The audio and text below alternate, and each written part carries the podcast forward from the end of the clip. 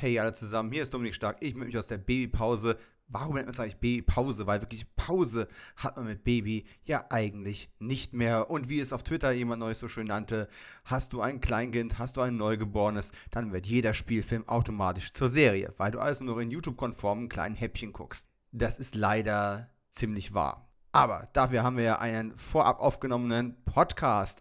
Und ich hätte mir sehr gewünscht, wenn ich es geschafft hätte, vom Kreißsaal aus noch weiter in der Postproduktion daran zu arbeiten und das Ding fertig zu schneiden. Na, jetzt hat es ein bisschen länger gedauert, aber hier ist die neue Folge 12 und die hat alles zu bieten, was man sich nur wünschen kann. Sex, Gewalt und Drogen. Naja, zumindest im übertragenen Sinne, denn wir sprechen zumindest über Filme, die damit zu tun haben und das Ganze zelebrieren oder eben über die Sextapes von Rob Lowe. Eine kleine redaktionelle Richtigstellung noch. Am Ende der Folge unterhalten wir uns über den Komponisten einer kanadischen Actionserie und äh, waren sich ganz einig, ob es nun Mark Snow, bekannt von Akte X und Millennium ist, oder ob es Sean Callery war, der 24 gescored hat. Richtig wäre beides. Hätten wir während der Aufnahme vernünftig gegoogelt, hätten wir feststellen können, dass das Titelthema der Serie von Mark Snow komponiert worden ist, die reguläre Musik aber von Sean Callery stammte. Im Grunde haben wir also beide Recht und beide Unrecht. Und in dem Sinne gehe ich zurück zur Neugeborenen, wünsche euch viel Spaß mit den nächsten zwei Stunden und sage auf zur Show.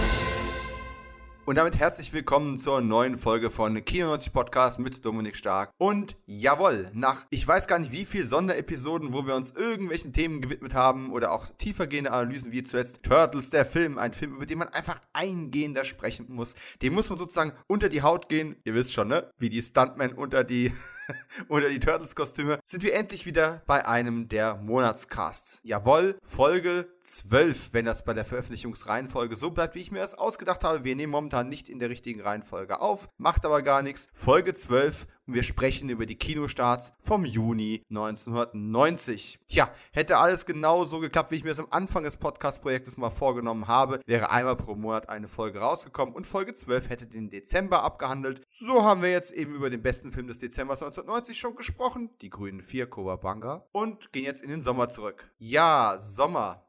ist natürlich lustig. Der Podcast wird rauskommen irgendwann im Februar 2021. Wir nehmen auf am 13.02., einen Tag vom Valentinstag. Ich hatte erst Valentinstag vorgeschlagen, aber naja, mein Gott. Auch in der Pandemie darf man ja nicht zu fies zu seiner Frau sein. Das äh, bekommt einem meistens nicht so gut. Aber Juni 1990, unfassbar viele Titel, aber auch eine ganze Menge, bei denen wir heute einfach nur sagen würden, nie von gehört, nie gesehen, sind weder im Streaming erhältlich, gab es vielleicht mal auf VHS äh, schon lange nicht mehr zu bekommen. Da werden wir also einiges überspringen können, aber die Filme, die wir noch auf der Agenda haben, die haben trotzdem den ein oder anderen Bums für uns parat. Und wenn ich sage Bums, dann meine ich Rums. Und wenn ich sage Rums, dann meine ich Action. Und wer würde besser passen zu einem Podcast, der definitiv eine Handvoll Action-Titel zu präsentieren und zu besprechen hat, als das Mitglied von Bullet und Fist, das so oft diesem Podcast zu Gast ist, wie sonst kein anderes Mitglied von Bullet und Fist. Und auch sonst niemand. Es ist einmal mehr der Markus, der Köhler, der Bullet vom Fist. Oder die Fist vom Bullet.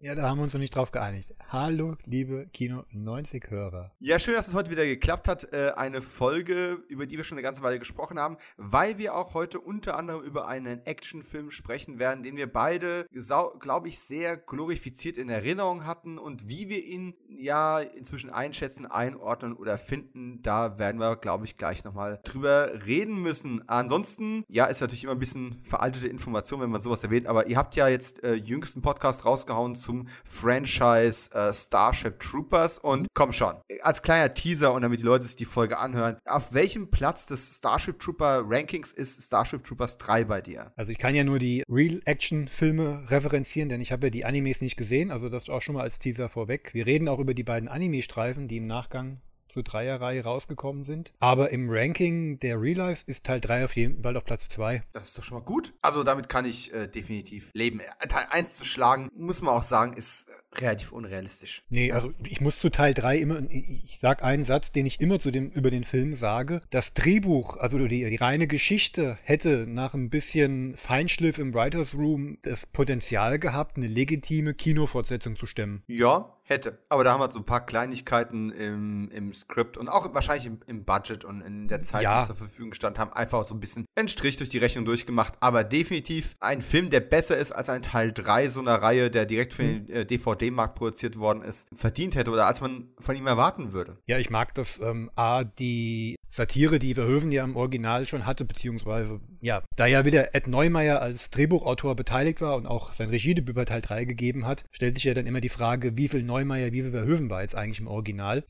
ja, auf, auf jeden Fall haben die relativ eng zusammengearbeitet, ja. das merkt man auch ich meine, hat ja bei Robocop schon gut funktioniert. Und bei Teil 3 werden halt, äh, was das angeht, die Regler nochmal voll aufgedreht und um äh, mein persönliches Streitthema Religion erweitert. Und ich mag wirklich diese ganzen Anflüge, wie Religion über den Film erst verurteilt, verdammt wird und dann doch zum Schluss in den Staatsdienst gestellt wird, um weitere Rekruten zu mobilisieren. Also das ist schon sehr gut eingebaut, hätte ein bisschen mehr, bisschen mehr Ausbau verdient gehabt und da steckt eine ganze Menge drin. Und das mag ich an dem Teil doch sehr. Kleiner Fun Fact äh, von den Dreharbeiten zu dem Actionfilm Atomic Eden, den ich vor ein paar Jahren äh, gedreht habe und mitgeschrieben habe und mitproduziert habe. Und wir saßen am Set eines Tages und der Regisseur Nico Sentner fängt auf einmal an, ein Lied zu singen. Und es hatte sowas mhm. von Marschieren wir doch Brüder äh, Mentalität gehabt. Und ich hatte das natürlich, ich dachte, hat er das jetzt gerade komponiert? Warum klingt das so gut?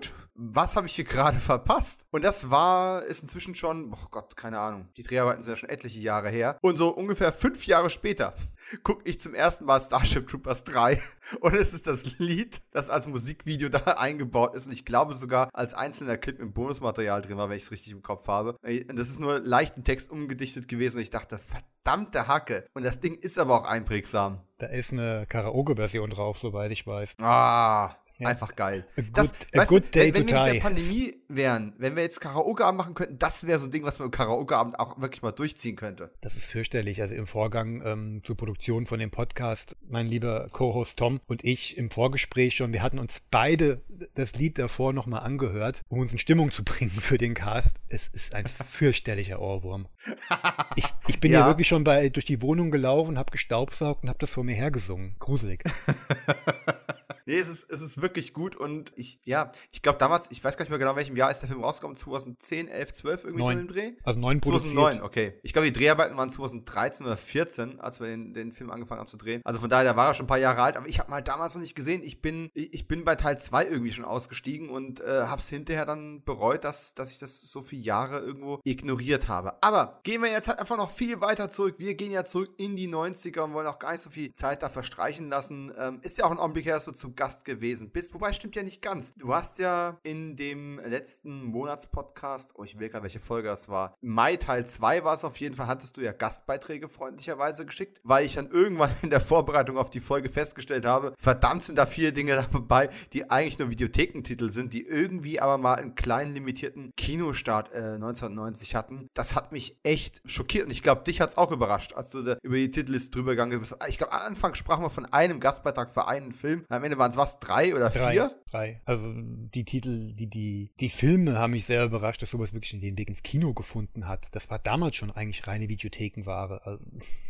ich komme bis heute nicht drüber hinweg. Ich, ich glaube, wir haben mit American Rickshaw angefangen. Das mhm. war einer, weil den hast du mir immer gegenüber erwähnt. Da dachte ich, ah, der Markus, der mag und kennt American Rickshaw. Ich habe ihn nicht gesehen. Bis zu da, bis zu dem Zeitpunkt, da, da lasse ich mir mal so ein paar Gedanken noch schicken. Und naja, egal. Jetzt haben wir wieder einen ganzen Monat vor uns. Und wir haben das Spielchen ja schon ein paar Mal gemacht. Äh, wir steigen erstmal so in die 90er ein, indem wir uns ein bisschen in Stimmung bringen. Und wir hatten gerade schon das Thema Musik. Also schauen wir auch wieder in die Musikcharts. Juni 1990. Viele Titel sind vorher schon aufgetaucht, sind in früheren Folgen schon erwähnt gewesen, weil es natürlich, ha, man erinnert sich noch, ne, damals waren Sachen lange im Kino und auch lange in den Charts und sind nicht nach zwei Wochen wieder verschwunden und das war schon ein Erfolg. Aber ich bin tatsächlich immer noch an dem Punkt, wenn du irgendwo einen Song hast, zu dem du eine Verbindung, eine Geschichte oder sonst was hast oder du hast mal eine CD gekauft, bitte fall mir immer rein und lass uns daran teilhaben, denn Musikgeschmack genau wie Filmgeschmack sind sowas ultimativ Persönliches und ich finde es immer wieder faszinierend, wie Menschen darauf reagieren. Gerne. Ich bin gespannt, was kommt. Auf Platz 14 und weil morgen ja Valentinstag Tag ist. Herzilein von den Wildecker Herzbuben. Das war echt ein Phänomen damals.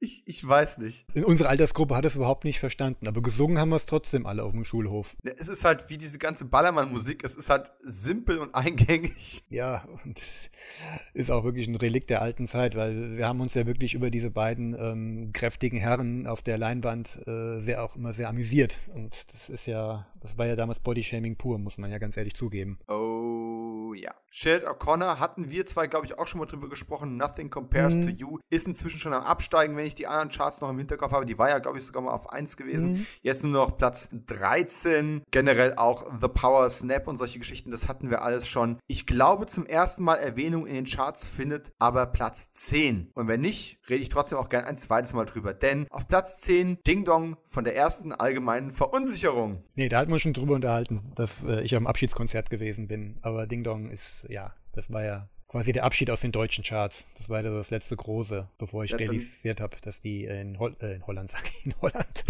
die Österreicher in Holland, äh, dass, die dass die Jungs in Österreicher weiterhin Riesenstars gewesen sind. Aber nee, Ding Dong war ja, nett. Ich, ich bin auch tatsächlich, das habe ich ja, jetzt muss ich vorsichtig sein, ich hoffe nicht, dass wir uns da wiederholen, weil mir ist gerade eingefallen, du warst definitiv auch zu Gast gewesen in Mai Teil 1, da haben genau. wir ja genau. auch die Charts durchgenommen. Ähm, dann habe ich garantiert schon erzählt, dass ich dich darum beneide, dass du das Abschieds, äh, die mhm. Abschiedstour gesehen hast, aber ich war bei der vorletzten Tour und die war auch genial. Ding Dong ist aber tatsächlich, es war einer meiner ersten, zusammen mit Küss die Hand, schöne Frau und ja, also ich glaube, so die zwei waren so die, die ersten Songs, die ich bewusst von denen kannte. War aber auch jetzt, ja, als Kind hat mich das irgendwie auch gefangen genommen und hat mich, hat mich begeistert und hat auch so eine Mitsingen-Qualität. Aber als ich dann erstmal eins, zwei Alben von denen durchgehört habe, war es ja schnell aus meiner Top 10 von ihnen draußen. Ja, also wer, wer einmal äh, Geld oder Leben durchgehört hat, der. Geld, Geld oder Leben, Geld, Geld oder Leben. Das ist einfach fantastisch. Hör dir mal mit erwachsenen Ohren Vater Morgana an. Und konzentriere dich mal nur auf die Musik. Da steckt ein astreiner so Rocksong drin. Es ist so, ja, kein Wunder, die haben ja auch immer wieder neue Arrangements auf ihren Live-Tourneen da draus gemacht. Mhm. Ähm, oh, Also, das ist Live-Tourneen. Auf ihren Tourneen haben sie immer wieder neue Arrangements und Remixes da draus gemacht. Ja. Und es ist einfach so geil, was da drin steckt. Und ich sag dir, die haben damals dieses, dieses Zelt in Bayern, wo ich gedacht habe, ich gehe da jetzt nicht in irgendein so Bierzelt hier in meinem Bayern-Urlaub äh, im, im Bayerischen Wald und höre mir die EAV an. Und ich bin so froh, dass meine heutige Frau mich damals dazu genötigt hat. Das Konzert hat gerockt. Also. Glaub, ja, glaube ich und, dir. Und Vater Morgana ist einfach auch ein Brett. Ja, war nicht umsonst ah. auf der Abschiedstour der Abschlusssong. Also das war der Rauschmeißer, auf den alle gewartet hatten. Ach Mann, hm. das ist so traurig. Sie fehlen mir sehr. Und ich habe gerade echt das Bedürfnis.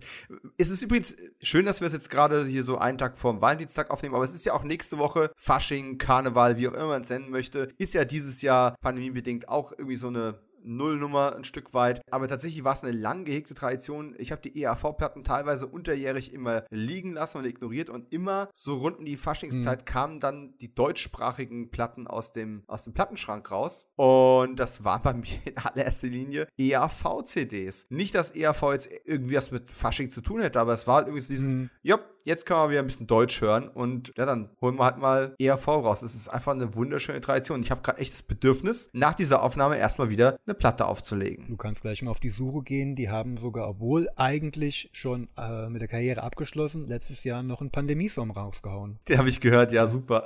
Küss die Hand Pandemie. ja.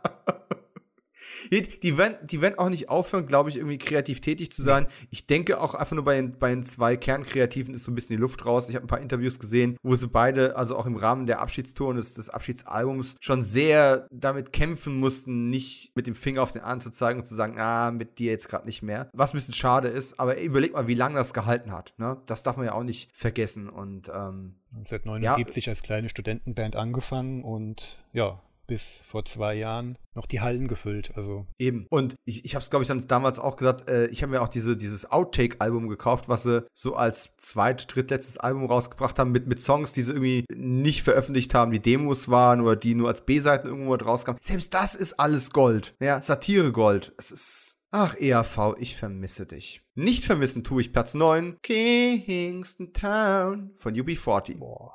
Ja, schrecklich, oder? Der, der war schnell, der war schnell durch. Der ging durch jede Radiosender, den hast du überall gehört und das war ja dann auch so die Zeit, naja gut, naja gut, wenn, wenn Jugendliche ihren Ghetto-Blaster auf dem Spielplatz hatten, das lief, das lief irgendwo halt auch immer mit und es ist halt auch eine Musikrichtung, mit der ich privat wenig anfangen kann. Mm. Ganz schlimm. Ja, das ist ganz schlimm, aber äh, Ja, nicht unser Ding, nicht unser Cup of Tea. War aber halt auch auf jedem äh, Sammelalbum, äh, Sammelalbum sag ich, diese, diesen Musik-Compilations, die man kaufen konnte. Mhm. Alf Super-Hitparade, Larrys, äh, Gott weiß was, ja. Kuschelrock? Ja, äh, was kann auch gut sein. Mit Sicherheit. Keine Ich, Ahnung. ich kann es Nee. nicht beweisen, aber ich würde wetten. Ist ja genauso wie Platz 7. Ich war jetzt nie ein großer äh, Depeche Mode-Fan, aber Oh. Policy of Truth kannst du halt heute noch sehr gut anhören. Oh ja. Naja, gut, das war das, Ja. das, das war das Mega-Album, die ähm, Enjoy the Silence. Ja. Das, da war ja, das waren ja nur Hits. Da hatten sie ja zeitgleich drei Songs auf einmal in, in den Charts gehabt. World in My Eyes, Enjoy the Silence und Policy of Truth. Das musst du erstmal hinkriegen. Also, Das muss man erstmal noch auswendig wissen. ja, es war da, fing, da bin ich aber bei Deepish Mode eingestiegen und ich habe die ja auch mittlerweile zweimal live gesehen und das ist ein Mega-Event. Also, Hm. also wer einmal äh, Never Let Me Down Again im Hochsommer in der Dunkelheit bei eingeschalteten Scheinwerfern, der über die tosende Menge hinwegfegt, beobachtet hat, der ja dem dabei nicht mitgeht, dem ist nicht zu helfen. Hm. Haben sie aber damals auf Platz 7 geteilt mit Vogue von Madonna, hatten wir auf jeden Fall schon drüber gesprochen, genauso wie über Platz 6 I Promised Myself von Nick Cayman. Ist sehr early 90s, ein Song, den ich noch hören kann, aber wo ich nie ein großer Fan von war, muss man sagen. Also bei dem kriege ich wohlige Nostalgiegefühle, wenn er läuft. Das ist so Gell, eine, es ist so ein- das ist so eine Wohlfühl-Pop-Nummer, die halt auch schon lang genug aus dem Gedächtnis vieler verschwunden ist, dass man sich auch wieder drüber freut, wenn es kommt. Richtig. Und ein Song, für den ich immer die richtige Stimmung brauche, also der kann mir komplett gegen den Strich gehen und ich kann auch komplett drin aufgehen und kann ihn mitgrölen, ist Black Velvet von Alana Miles. Es hat so ein Stimmungsding. Mhm. Das muss einfach genau passen. Und dann ist es ein Knaller. Womit ich gar nichts anfangen kann, ist Platz 4. Killer von Adamski. Sagt mir gar nichts. Echt nicht? Ne. Mit Weder der Interpret noch der, noch der Songtitel. Und der Sänger war Seal. Der sagt dir aber was, oder? Seal, sag mir was. Warum steht denn das hier in, meiner, in, meinem, in meinem Screenshot von, der, von den Musikcharts nicht mit dabei? Das war eine ganz merkwürdige Nummer. Adamski war, oh Gott, jetzt werden die Musikpuristen mich gleich schlachten. Das war, Ich, glaube ich, siehste, ich dachte, Adamski wäre der Interpret. Das ist hier, hier ist ein Nee, nee, das, das ist quasi eingefügt. der Okay. Produzent und Einspieler oder DJ. Seal Mhm. hat die ähm, Lyrics beigesteuert und im Nachgang ist dann Ziel durchgestartet und Adamski in der Versenkung verschwunden. Aber dieses, hat das nicht sogar George Michael mal gecovert? ja. Da bin ich raus. Dum, da, da bist du. Dum, dum, oh, die Nummer. Siehst du, dann kenne ich es doch, aber ich habe nie gewusst, wie das Ding heißt. Ha! To be free. Ich habe den Text nicht mehr auf der Liste, aber das war ein Knaller. Das war ein Kracher damals. Siehst du? The more you know. Man lernt jeden Tag was Neues. Hm. Ähm, und auf Platz 3 gab es I Can't Stand It von 24-7. Oh Gott. Ja, naja, es waren die frühen 90er. Wir hatten ja sonst nichts. Das Da, da, wird, glaube ich, der, da, da, da, wird, glaub ich, der da, da. Dauergag hier. Oh Gott, ey, ich, ich, ich habe so die Videos vor Augen, so Knallpunkte, äh, Ba- Knallpunkte MTV-Paradebeispiele mit Performern in Jeans-Latzhosen und Oh mein Gott. diese Videos, diese Videos bestehen aus knallbunten Farben, bei denen ähm, ständig ran und rausgezoomt wird, wie bekloppt. Boah, Ja, aber die, weißt du, was das Schlimme ist? Diese knallbunten Farben, die kommen wie alles andere auch wieder. Ja. Meine Frau ist ja, äh, ich kann sie ja jetzt hier mal so vor den Bus schubsen, äh, metaphorisch gesehen, ist ja überzeugte äh, Jeremy's Next Topmodel-Guckerin, ne? Und das kann ich ja dann manchmal auch nicht umgehen.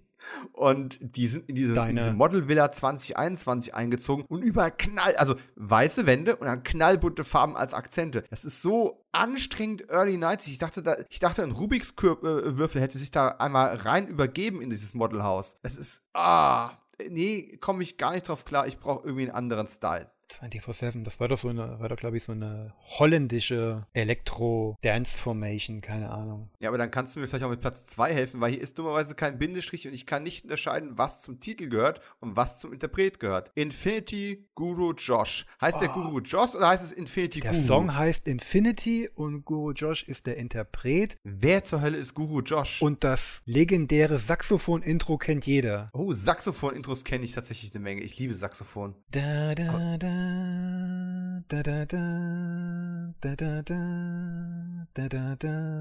Ey, ich YouTube das nachher, sobald wir fertig sind. Jetzt, jetzt muss ich es wissen. Ich mache mir direkt Notiz Saxophon. Das geht, Sax, Saxophon geht immer bei mir. Ja, aber das, das ist ein, das ist ein Elektro-Song, früher Elektro-Techno-Song, aber der hat dieses wirklich sehr berühmte Saxophon-Intro. Ich glaube, das ist auch alle paar Jahre, auch von Guru Josh, immer wieder mal neu eingespielt worden. So diese, na, wie heißt, wie beim, wie beim Blue Monday alle paar Jahre rauskommt in einen neuen Remix und in die Charts reinschießt. So ist es bei äh, Infinity auch. Ah, Blue Monday liebe ich ja auch. Okay, Platz 1. etwas, was ich früher geliebt habe und ich, ich bin mir sicher, wir haben in diesem Podcast schon drüber gesprochen und ich habe nach der Podcastaufnahme ähm, ja dann auch die Musikvideos gegoogelt und die sind so schrecklich, dass ich den Song nicht mehr hören kann. Die Rede ist natürlich von dem Mann, der besser reimt als alle anderen, der Matthias, der Reim und verdammt, ich lieb dich. Immer noch.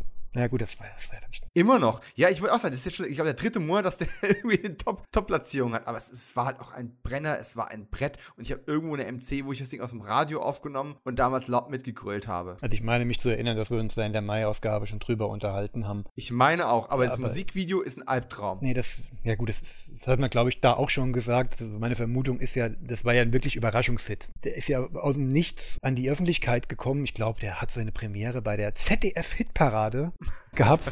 Damals schon nicht mehr mit dieser Thomas Heck, da dürfte schon Victor Worms gewesen sein. Oh Gott, ich, ich oute mich echt als alter Mann gerade. Es geht nur mit Dieter, dem Thomas, dem Heck. Ja, und da, das war ja binnen kürzester Zeit auf Platz 1 und dann musste wahrscheinlich dann das Video auch schnell aus dem Boden gestampft werden, damit man überhaupt irgendwas hatte, das man äh, präsentieren konnte. Es ist echt gruselig. Ich hatte tatsächlich für, für fünf Minuten so einen Anfall, wo ich gesagt habe, ich renne jetzt raus irgendwo, lauf die Straßen runter. Meine Frau soll mich mit dem Handy filmen, während ich den Song singe und dann machen wir, legen wir Matthias Reim drüber, schneiden das mal ein bisschen, ein bisschen pfiffig zusammen und, und müssen das mal irgendwie korrigieren. Aber jeder kann oh. die ersten Textzeilen auswendig mit äh, dudeln. Und nicht nur die ersten, erschreckenderweise. Ja. Aber ähm, gehen wir zu, was ist sonst noch los gewesen in der Welt von Unterhaltung und Popkultur. Ähm, ich schaue immer gerne auf Geburten. Ne? Wer ist im Juni 1990 geboren worden und den oder diejenige kennen wir heute noch und lieben wir. Und ich kann versichern, da war niemand dabei, von dem ich jemals gehört habe, ohne ihn googeln zu müssen. Okay, genauso sah es übrigens aus mit äh, interessanten Fernsehpremieren. Ich habe nichts Interessantes gefunden. Es ist wohl der Anfang eines Sommerlochs. Ich wollte gerade sagen, 1990 gab es das Sommerloch noch. Ja, Kinder, erinnert ihr euch noch an Sommerloch? Die Ferien beginnen, im Kino läuft nichts, im Fernsehen läuft nichts, ihr sollt draußen Schwimmbad. Ja. Oh mein Gott, war das schön und schrecklich. Aber was natürlich trotzdem immer passiert ist, es sterben Menschen. Das ist nicht nur in Pandemien so, ouch, sondern auch äh, früher schon so gewesen. Wir haben zwei Todesfälle, die ich mir rausgesucht habe und äh, die ich aus verschiedenen Gründen kurz mal hier würdigen möchte an dieser Stelle. Und ist natürlich so ein bisschen das Problem, ne? Ich habe ja mit Leuten auch schon gesprochen, ich kriege ja Feedback auch von Hörern. Wenn wir über Geburten sprechen, die in den 90ern waren oder 1990 waren, dann sind das im Zweifelsfall Namen, die man heute noch kennt, weil die heute noch im Business sind. Leute, die 1990 im hohen Alter gestorben sind, sind für die heutige Generation schon fast nicht mehr existent. Was ein bisschen schade ist, weswegen ich die auch unbedingt nochmal rauskramen möchte ich habe ich hab gestern mit jemandem, mit einem jungen Mann geredet, der mir ähm, Kentucky äh, schreit Ficken Zitate um den Kopf geworfen hatte, aber keine Ahnung hatte, woher die sind. Okay. Das tut weh. Ja. Das, das tut weh. Aber hey, die Welt dreht sich weiter. Deswegen gibt es ja diesen Podcast, weil inzwischen wir, die Generation, die in den 90ern alles verkonsumiert hat, oder zumindest fast alles, wir kommen ja wie gesagt, auch auf Titel, die wir nicht gesehen haben, auch. Wir sind inzwischen schon die alten Säcke. Wir klingen vielleicht nicht so, vielleicht fühlen wir uns nicht so. Wir haben uns Konsum hart erarbeitet. Ja. damals als Konsum noch was wert war. Damals 30, oh 30 Kilometer durch den Schnee gewankt, um dann ja konsumieren zu dürfen. Also durch den Schnee bin ich, nie, äh, bin ich nie gewankt. Ich hasse kalt, ich hasse äh, nass. Jetzt rate mal, was am allerschlimmsten ist. Schnee, der ist kalt und nass. Also zum Glück meine Frau fiel mit dem Kind zum Spielen raus. Okay, aber jetzt mal hier ernst bei die Sache. Es geht um den Tod. Und am 1. Juni 1990 ist im Alter von 83 Jahren verstorben Ernst Wilhelm Borschert. Geboren ist er 1907, gestorben an Lungenkrebs. Warum ist er jetzt so interessant, dass man äh, über ihn nochmal reden muss? Nun, er war Schauspieler logischerweise am Theater und auch beim Film, war aber vor allem als Sprecher bekannt, unter anderem als Erzähler von In einem Land vor unserer Zeit, der 1988 rauskam. Ganz bekannter Zeichentrickfilm für unsere Generation. Mhm. Auf der Bühne, auf der Theaterbühne, verkörperte er 1938 schon den Old Shatterhand 1938. Das macht mich wow. wahnsinnig. Außerdem war er Synchronsprecher und er sprach unter anderem Richard Burton in Cleopatra und Der längste Tag. Er war die deutsche Stammstimme von Henry Fonda, unter anderem in dem Western-Klassiker Spiel vom Tod und Mein Name ist Nobody. Er war auch die Stammstimme für zumindest einige Zeit von Laurence Olivier, äh, unter anderem in Kampf der Titanen. Er war die Stimme und jetzt wird es für die, für die aktuellen Kinogänger interessant. Er war die Stimme von Alec Guinness im Krieg der Sterne und auch in Brücke am Quai. Also Krieg der Sterne, ne? Star Wars Kids, Star Wars. Ich sollte mit diesen Altherrenwitzen aufhören.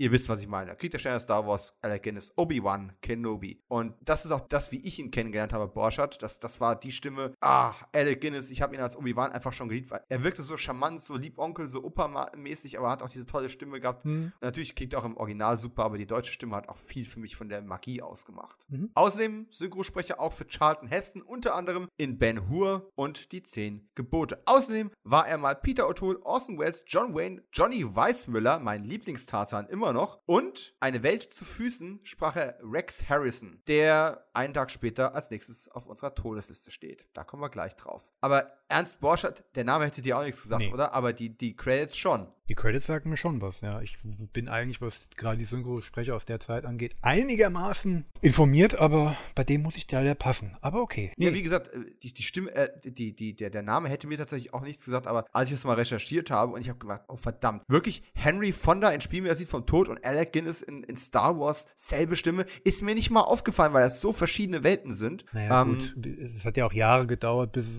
bis man heute kapiert hat, dass sich Terence Hill und Arnold Schwarzenegger dieselbe Stimme geteilt haben. Also heute ist es ist das Standardwissen, aber ähm, ja. ich habe einen Moment gebraucht, Damals, um, das, ne? um das wahrhaben zu wollen. Ja, und dann eben den Old Shatterhand auf der Bühne verkörpert. Ich meine, ich war ja als, als Kind und Jugendlicher großer Karl May-Fan und äh, Old Shatterhand, ach, aber da sind wir wieder, ne? Old Shatterhand im Kino gespielt von äh, Lex Barker. Lex Barker war Tarzan, Johnny Weissmiller war Tarzan, Ernst Borchert war auch Johnny Weissmiller als Tarzan. Es ist doch, es, der Kreis schließt sich und wie gesagt eben Rex Harrison. Rex Harrison ist einen Tag später am 2. Juni gestorben. Der war ein Jahr älter, ist 84 geworden und an Bauchspeicheldrüsenkrebs gestorben. Wer ist nochmal Rex Harrison? Mhm. Ähm, muss ich auch sagen, ein Name, den ich zwar kannte, wo ich aber auch die, äh, die Credits googeln musste und dann gedacht, ah ja. ja. natürlich, hat den Oscar bekommen für My Fair Lady 1965 und trotzdem Spitznamen oder Künstlernamen äh, Rex heißt der Brite gebürtig, also 1908 ist er geboren, eigentlich Sir, also den Sir hat natürlich erst später bekommen, das war nicht sein Geburtsname, Reginald Carey Harrison und der war eigentlich mal Komödienstar, hat das äh, My Fair Lady als Musical schon am Broadway äh, gespielt. 1960 gab gab er gegen den Typ besetzt den Antagonisten neben Doris Day in Mitternachtsspitzen. Mitternachtsspitzen übrigens ein super Film. Er war sechsmal verheiratet. War ja damals noch so ein Hollywood-Star-Ding.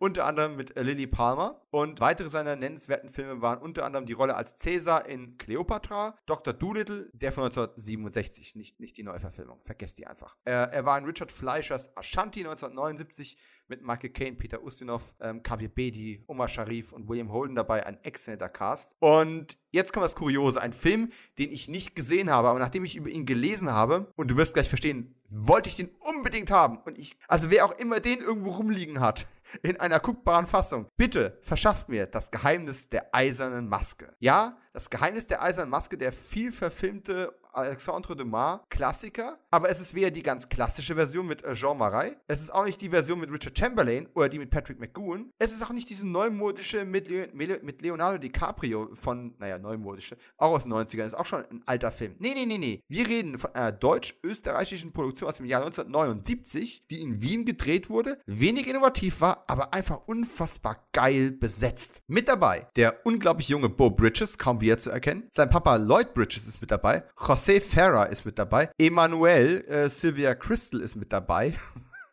Olivia de Havilland ist mit dabei, die 2020 gestorbene Hollywood-Legende der goldenen Ära, die unter anderem unter Piratenflagge Robin Hood König der Vagabunden und vom Winde verweht gedreht hat, die zwei Oscars bekommen hat und dreimal nominiert war. Die war da mit dabei. Und Fackel im Sturm, ähm, hast du es erwähnt? Hm? Fackel im Sturm, hattest du erwähnt? Fackel im Sturm habe ich nicht erwähnt. Stimmt aber ebenfalls. Konnte ich mir immer merken, weil Fackel im Sturm hatte immer dieses Intro, wo ein deutscher Sprecher die äh, Darsteller aufgelistet hat. Und ich, ich weiß nicht warum, vielleicht liegt es am Alter, aber dieser Name Olivia de Havilland, der hat sich bei ist mir. Ein, ist auch ein super Name, oder? Wunderbar, wundervoll. Ach, okay, die, die, die ultimative Original Bondine, Ursula Andres ist mit dabei mm. gewesen und Schwanzlutscher-Rufer Ian McShane aus Deadwood ist mit dabei.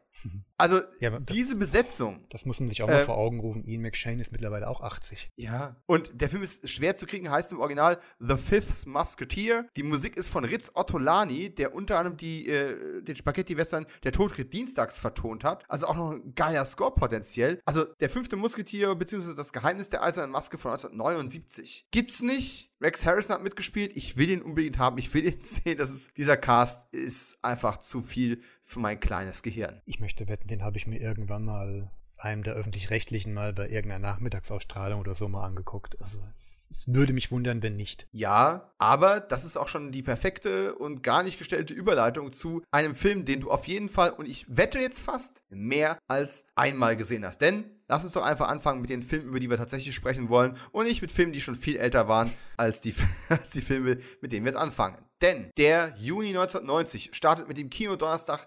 7.6.1990. Und ein Film auf der Liste, über den man auf jeden Fall reden muss, ist Best of the Best. Der Original auch Best of the Best heißt, ich glaube, er war hier auch mal bekannt als Karate Tiger 4. Richtig. Eine amerikanische Produktion von 1989. Robert Redler hat ihn gedreht. Mhm ist auf Blu-ray auch verfügbar. Ich habe ihn nicht. Die Besetzung ist verlockend und trotzdem habe ich bisher widerstanden, weil mir viele Eckpunkte des Films irgendwie nicht in meinen Koffer passen. Trotzdem sind dabei Eric Roberts, James Earl Jones, Sally Kirkland und außerdem noch Chris Penn und Louise Fletcher. Und da bin ich echt gespannt, ob du mir sagen kannst, wen oder was Louise Fletcher da äh, performt hat. Ähm, manche Quellen listen den Film auch mit einem Kinostart am 28. Juni. Ich habe mich für den 7.6. entschieden und ganz ehrlich, es wäre sowieso Juni gewesen. Also reden wir doch über den Film, der nominiert war für den Stinker Award als schlechtester Film. Best of the Best, Markus. Tiger 4. Ah, was soll ich zu dem Ding sagen? Jugendfilm. Um was geht's? Jugendfilm. Fangen wir damit mal an. Um was geht's? Um eine amerikanische Kampfsportauswahl, die in einem Freundschaftsturnier gegen die Koreaner antreten muss. Das wäre schon mal runtergebrochen. Diese amerikanische Auswahl setzt sich dann halt aus ja, diversen Charakteren zusammen, die erstmal ihre eigenen Dämonen und äh, die Animositäten untereinander besiegen müssen, bevor sie dann, ja, vielleicht, vielleicht auch nicht, siegreich gegen die Koreaner am Ende antreten müssen. Dabei sind ein paar persönliche Problematiken dabei. Einer der Kämpfer äh, muss ausgerechnet gegen den Koreaner antreten, der seinen Bruder vor Jahren im Ring totgeprügelt hat. Natürlich. Eric Roberts spielt den ehemaligen Profi, der nach einer schweren Schulterverletzung eigentlich nicht mehr mitmachen wollte, aber die Einladung bekommen hat, um, um es sich und allen nochmal zu beweisen. Christopher Penn spielt den klassischen Rassisten, der eigentlich alles und jeden, der irgendwie nicht amerikanische weiße, amerikanische weiße, also weiße Hautfarbe hat, in Grund und Boden beleidigt, vornehmlich die Asiaten. Die anderen beiden Jungs, die mitspielen, ja, die werden ein bisschen in den Hintergrund gedrückt. James Earl Jones, ausgerechnet die Stimme von Darth Vader, spielt den Trainer der Karate-Meister, äh, der Karate-Mannschaft, das Wort hatte ich gesucht.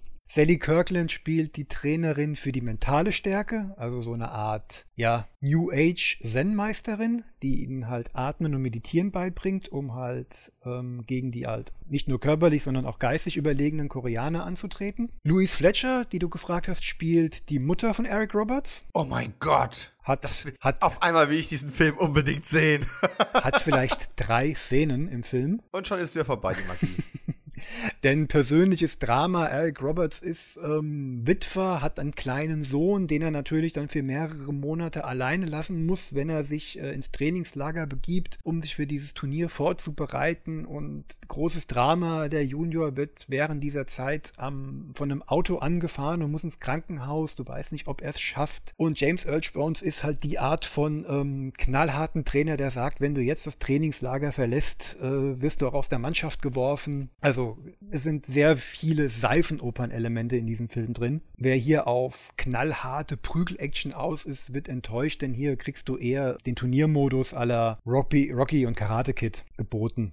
Ja, aber das ist, siehst du, das ist genau mein Problem, warum ich bisher um den Film einen Bogen gemacht habe. Ich habe tatsächlich einen Kampfsport-Turnierfilm erwartet, einen relativ klassischen, ist ja kein Underground-Fighting oder sonst irgendetwas. Mhm.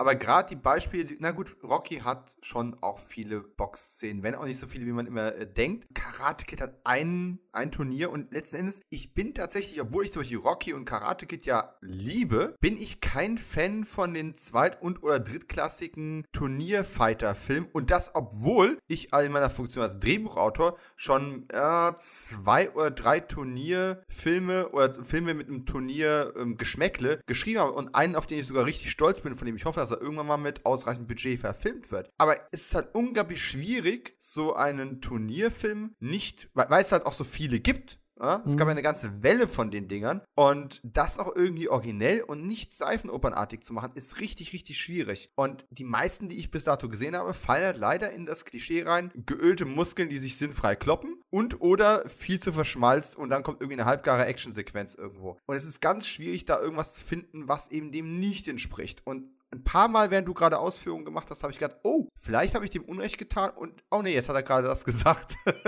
ich, ich, bin mir jetzt echt nicht sicher. Ist der, ist, würdest du den tatsächlich empfehlen? Oder andersrum gefragt, wie bist du an den gekommen und wie siehst du den heute so mit Perspektive? Dazu gekommen bin ich, da werde ich mich noch, da wiederhole ich mich, ich meine, ich war zwölf zu dem Zeitpunkt, äh, die, wenn, was ich nicht im Fernsehen gesehen habe, hatte Mama oder Papa aus der Bibliothek mitgebracht und da musste ich mich ja dem beugen, was sie hatten. Zu dem Zeitpunkt habe ich noch nicht in unserer Kreisstadt gewohnt, also hatte noch nicht ähm, selber Zugriff auf die Videothek und konnte selber wählen, was ich haben wollte. Ich konnte so ein bisschen lenken und steuern, was ich sehen wollte, sofern ich nicht mitgenommen wurde zum Ausleihen. Aber da der in Deutschland ja unter dem Titel Karate Tiger 4 war, war das schon gesetzt. Die anderen drei Karate Tiger hatten wir auch schon alle, obwohl die ja, wie wir alle heute wissen, nichts miteinander zu tun haben und nur nicht mal äh, denselben Ursprung eigentlich haben, sondern dass es mhm. Karate Tiger ja ein reines deutsches Label ist. Und ja, den hatte ich mir mit meinen Eltern abends zusammen angeguckt und ich mochte den damals schon. Der ist nie langweilig. Ich finde den nie langweilig. Was heißt halbgare Action-Szene? Klar, das ist ein Turnierfilm. Das heißt, der Großteil der Action fixiert sich auf das Ende. Das sind die letzten 20, 25 Minuten, in denen dieses Turnier ausgespielt wird. Da es ein Länderwettstreit ist, in dem fünf gegen fünf Kämpfer antreten, hast du halt auch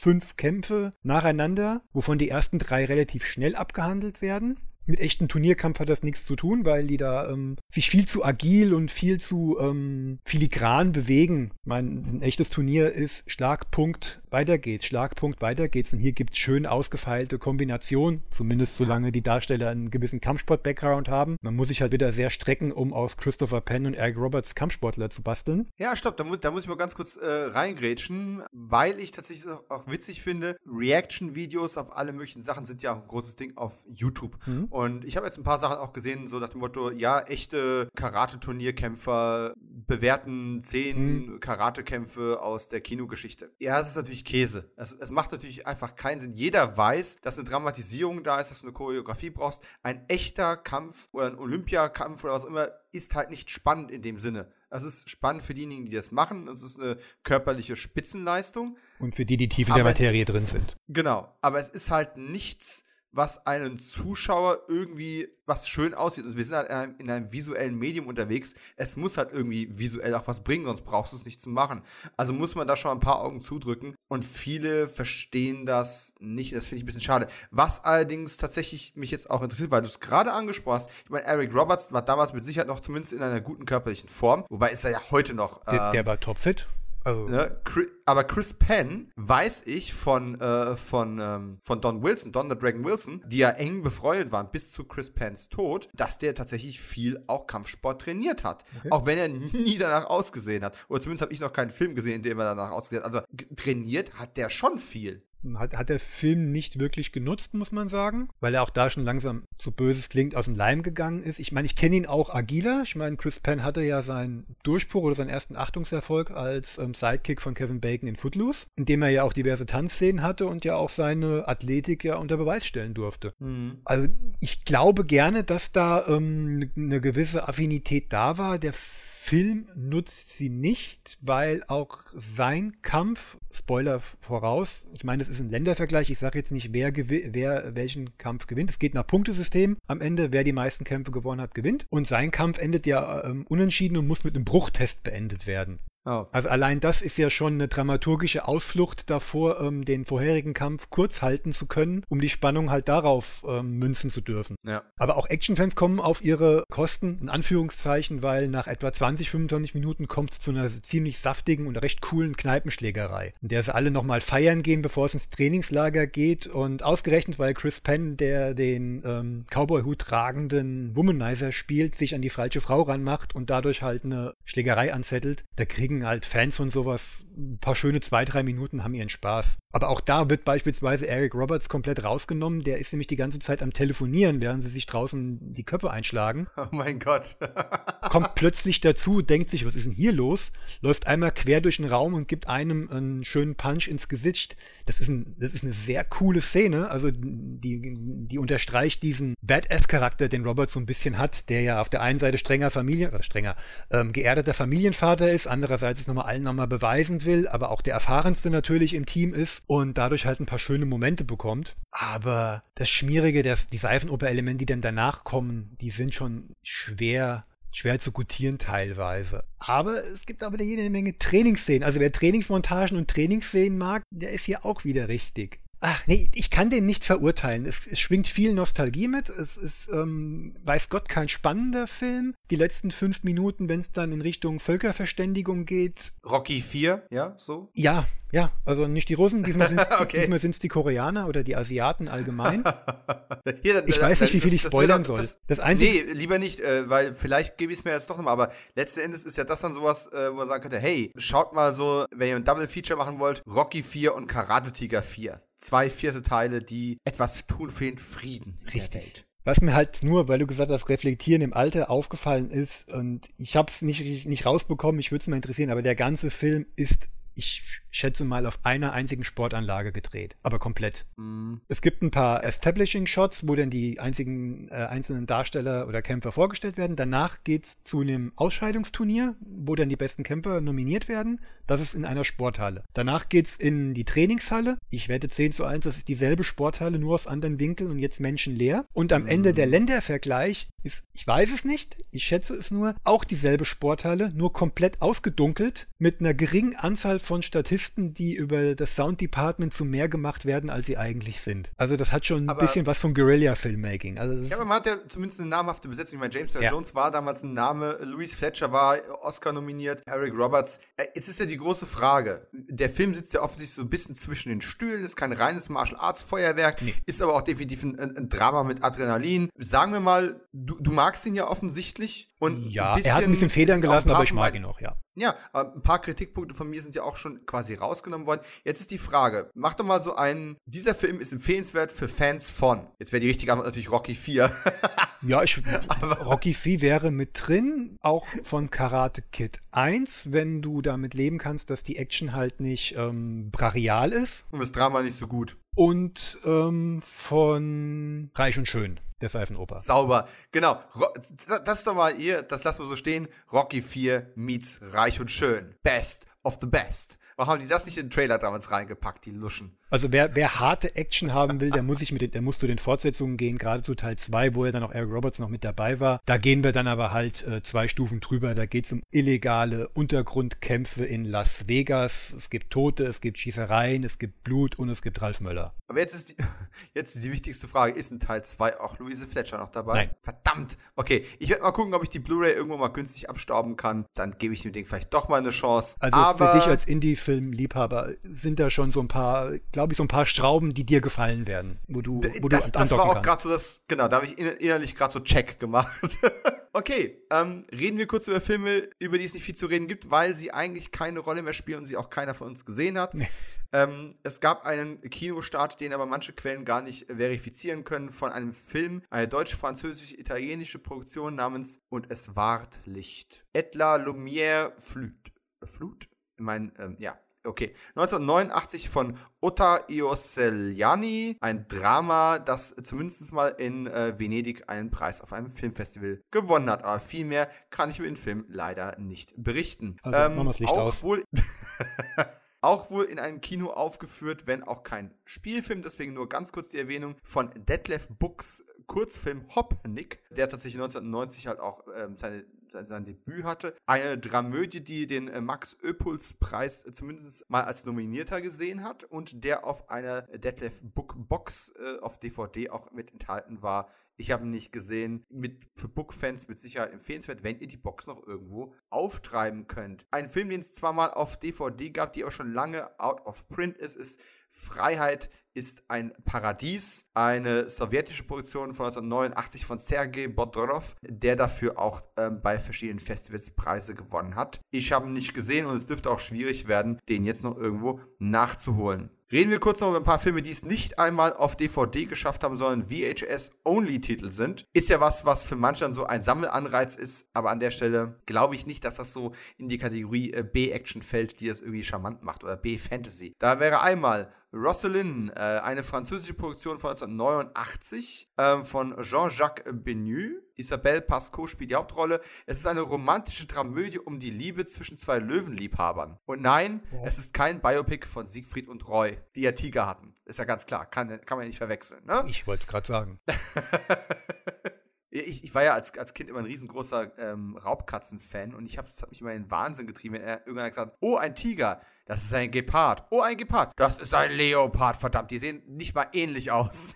Ja, ich kannte die ähm, Tiger von Siegfried und Roy auch vor Siegfried und Roy. Die habe ich alle schon früher getroffen. Die waren ja mal im Phantasialand ausgestellt. Oh. Ja, nur so nebenbei. Fiel mir gerade so ein. Äh, ein weiterer VHS-Only-Titel. Wir sind wohlgemerkt immer noch in der ersten Startwoche, ne? Mhm. Die Wilde von Beverly Hills. Im Original heißt der Film Troop Beverly Hills, äh, ist eine amerikanische Produktion von 1989 von Jeff Kenyu mit Shelley Long und Craig T. Nelson in der Hauptrolle. Und ich finde ja einfach, dass Craig T. Nelson einfach schon ein geiler Name ist. Mhm. Unabhängig davon, dass es ein, äh, ein guter Schauspieler ist. Und ich gerade vor ein paar Wochen erstmal wieder Poltergeist von Toby Hooper gesehen habe. Ja, von Toby Hooper, nicht von Steven Spielberg. Fangt erst gar nicht an, darüber diskutieren zu wollen.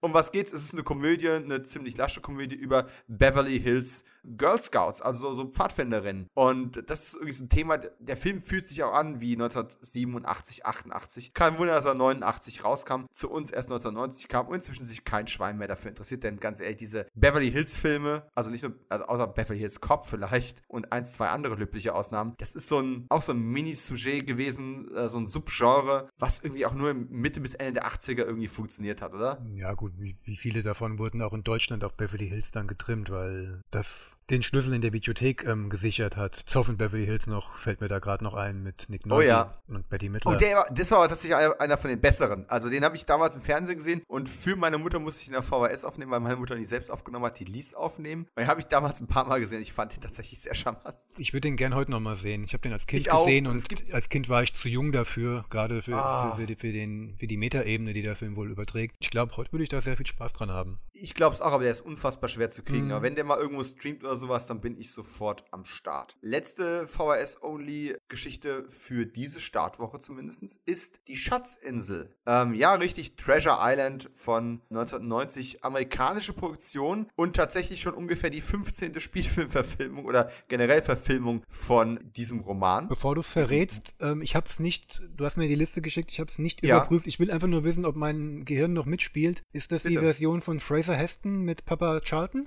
Yes. Ah, das ist die, das ist genau Fraser C. Heston, der Sohn von Charlton Heston. Charlton Heston spielt die Hauptrolle. Christian Bale, der sehr junge Christian Bale, ist da mit dabei. Oliver Reed, Christopher Lee und Julian Glover. Cool. Und das ist auch so ein Ding, also äh, genau wie vorhin bei diesem Musketier-Film, das ist ein Film, den ich einfach nur wegen der Besetzung mhm. sehen möchte. Nicht, weil ich glaube, dass das irgendwie die beste Schatzinsel-Verfilmung ist. Da gibt's andere. Aber verdammt, Oliver Reed, Christopher Lee, Julian Glover, mhm. Äh, all das ist einfach nur so, mmm, njam, njam, njam, njam, njam, lecker. Jo. Aber leider halt nur auf VHS. Das, bitte Amazon Prime nimmt den irgendwann mal ins Programm, streamt das Ding und dann kann ich es mir auch angucken. Das wäre so ein Titel, der würde da genau hinpassen, meiner Meinung nach. Auf jeden Fall machen wir doch den Sprung von einem Film, der weit in der Vergangenheit liegt, weit in der Vergangenheit spielt, zu einem Film, der 1990 herauskam, aber sich sehr viel auch mit der Zukunft beschäftigt hat und mit Genussmitteln oder auch einfach mit Drogen. Reden wir von I Come in Peace oder auch Dark Angel. Ich mache jetzt nicht wieder den Witz. Wir reden jetzt über den die,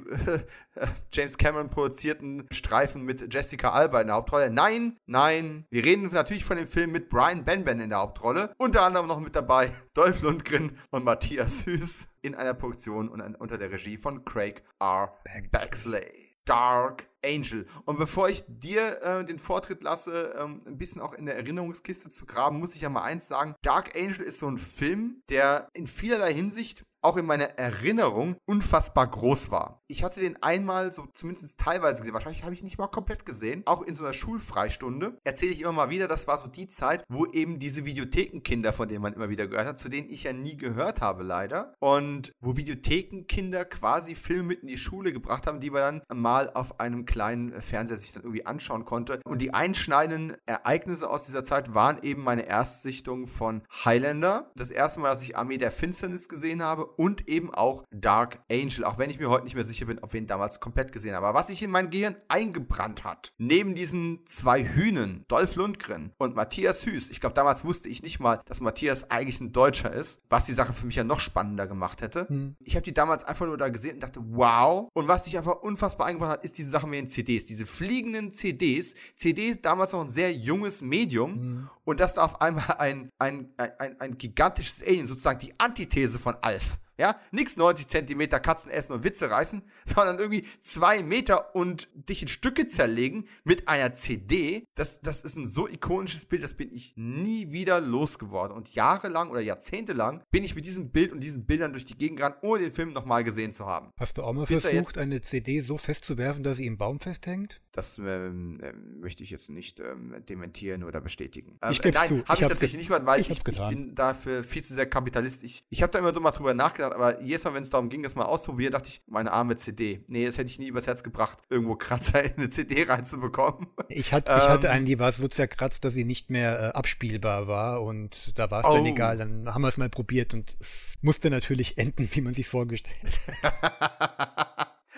Äh, ja, ich habe ihn jetzt tatsächlich erst vor relativ kurzem, äh, irgendwann in, äh, in der Pandemie, habe ich den Film dann endlich mal wieder gesehen, denn äh, es gibt ja zum Glück inzwischen eine sehr schicke Blu-ray von äh, NSM Records in deren Hollywood Classics äh, Selection irgendwie und ja, alter MGM-Titel und es war interessant mit dieser überlebensgroßen Erinnerung, die da sich festgebrannt hat, in diesen Film reinzugehen. Vielleicht ganz kurz um was geht's? Es geht um Jack Kane, einen von Dolph Lundgren gespielten menschlichen Cop, der laut Poster-Slogan gegen das Unfassbare kämpft. Das Unfassbare ist ein dunkler Engel, in Gestalt von Matthias Hüß, der, ja, was soll ich sagen? Er ist ein Alien, machen wir es nicht übertrieben spannend. Er ist ein Alien, er kommt in Frieden, sagt er zumindestens und äh, hat dabei ein äh, beachtliches Arsenal futuristischer Waffen und Gerätschaften im Gepäck. Und trotzdem ist es, ist es eigentlich kein Sci-Fi-Action Film, wie es in meiner Erinnerung war, oder? Traue mich gar nicht, was zu sagen, weil das kostet uns Hörer, Abonnenten und äh, Patreons.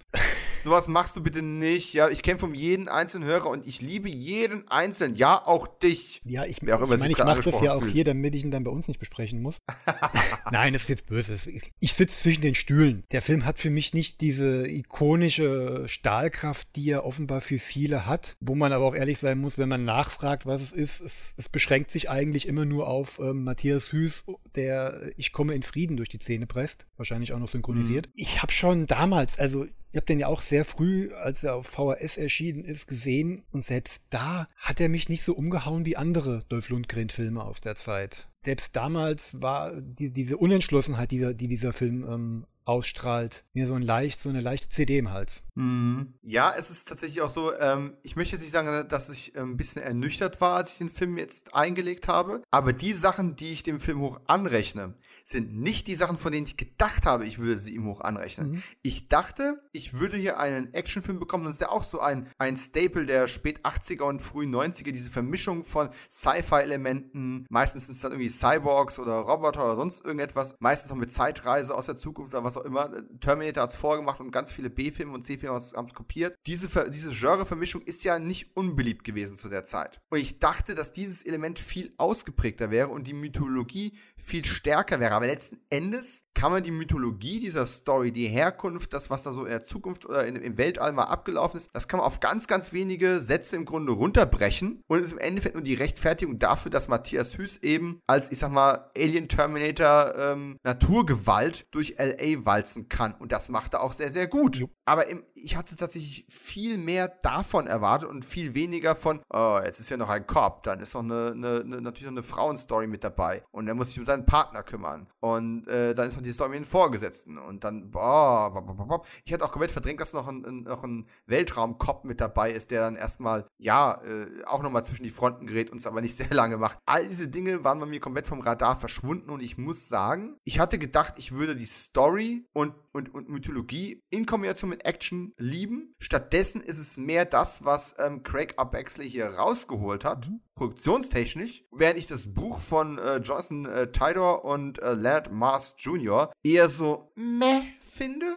Ja, das, also die Machart, es ist, es, ist nicht, es ist nicht die Optik, es ist nicht die Action, es ist auch nicht das Buddy-Movie-Element zwischen Lundgren und Brian Benton, obwohl, Nein. da muss man ganz ehrlich sagen, äh, Lundgren, das war noch der Anfang seiner Karriere, er, er ist noch sehr verkrampft. Er hat noch nicht diese, diese entspannte Coolness, für die er ja heute so selbst im letzten Heuler noch geliebt wird. Damals mhm. war er noch sehr wohl auf Karriere fixiert und er spielt noch sehr stark und wirkt dadurch immer sehr verbissen im Gesicht. Aber mhm. naja, sein Schauspieltalent ist da noch nicht so ausgeprägt, aber das ist böse. Mein Problem mit dem Film ist der Einstieg. Es beginnt ja als reinrassiger Cop-Thriller. Mhm. Da, da rennt dann zwar schon gleich zu Beginn bei diesem Drogendeal, der ja Dolph Lundgrens Partner das Leben kostet, dieser Außerirdische mit rein. Nur Lundgren hinterfragt das erstmal gar nicht. Ja, okay, da ist diese CD, was ist mit der? Aber er fixiert sich vollkommen auf die Mafia-Größen, diese, diese Drogendealer, ähm, auf die er sich ab, ab abgezielt hat. Und die haben seine komplette Aufmerksamkeit. Der ganze außerirdischen Plot läuft nebenbei. Dann plötzlich zum mhm. Mittelteil hin fadet dieser Drogenplot immer mehr aus, wird immer dünner, dünner, dünner und verschwindet. Wird im Finale nochmal aufgenommen, aber nur durch ein paar, äh, paar Killer, die zufälligerweise zum Showdown auftauchen, während der eigentliche böse ja. Mann dieser Drogengeschichte komplett aus dem Film verschwindet und nur für, eine, für, eine, für, für einen letzten dummen Spruch kurz vom Abspann gebraucht wird. Und in der Mitte ähm, wird dann die außerirdischen Geschichte plötzlich immer größer. Mhm. Und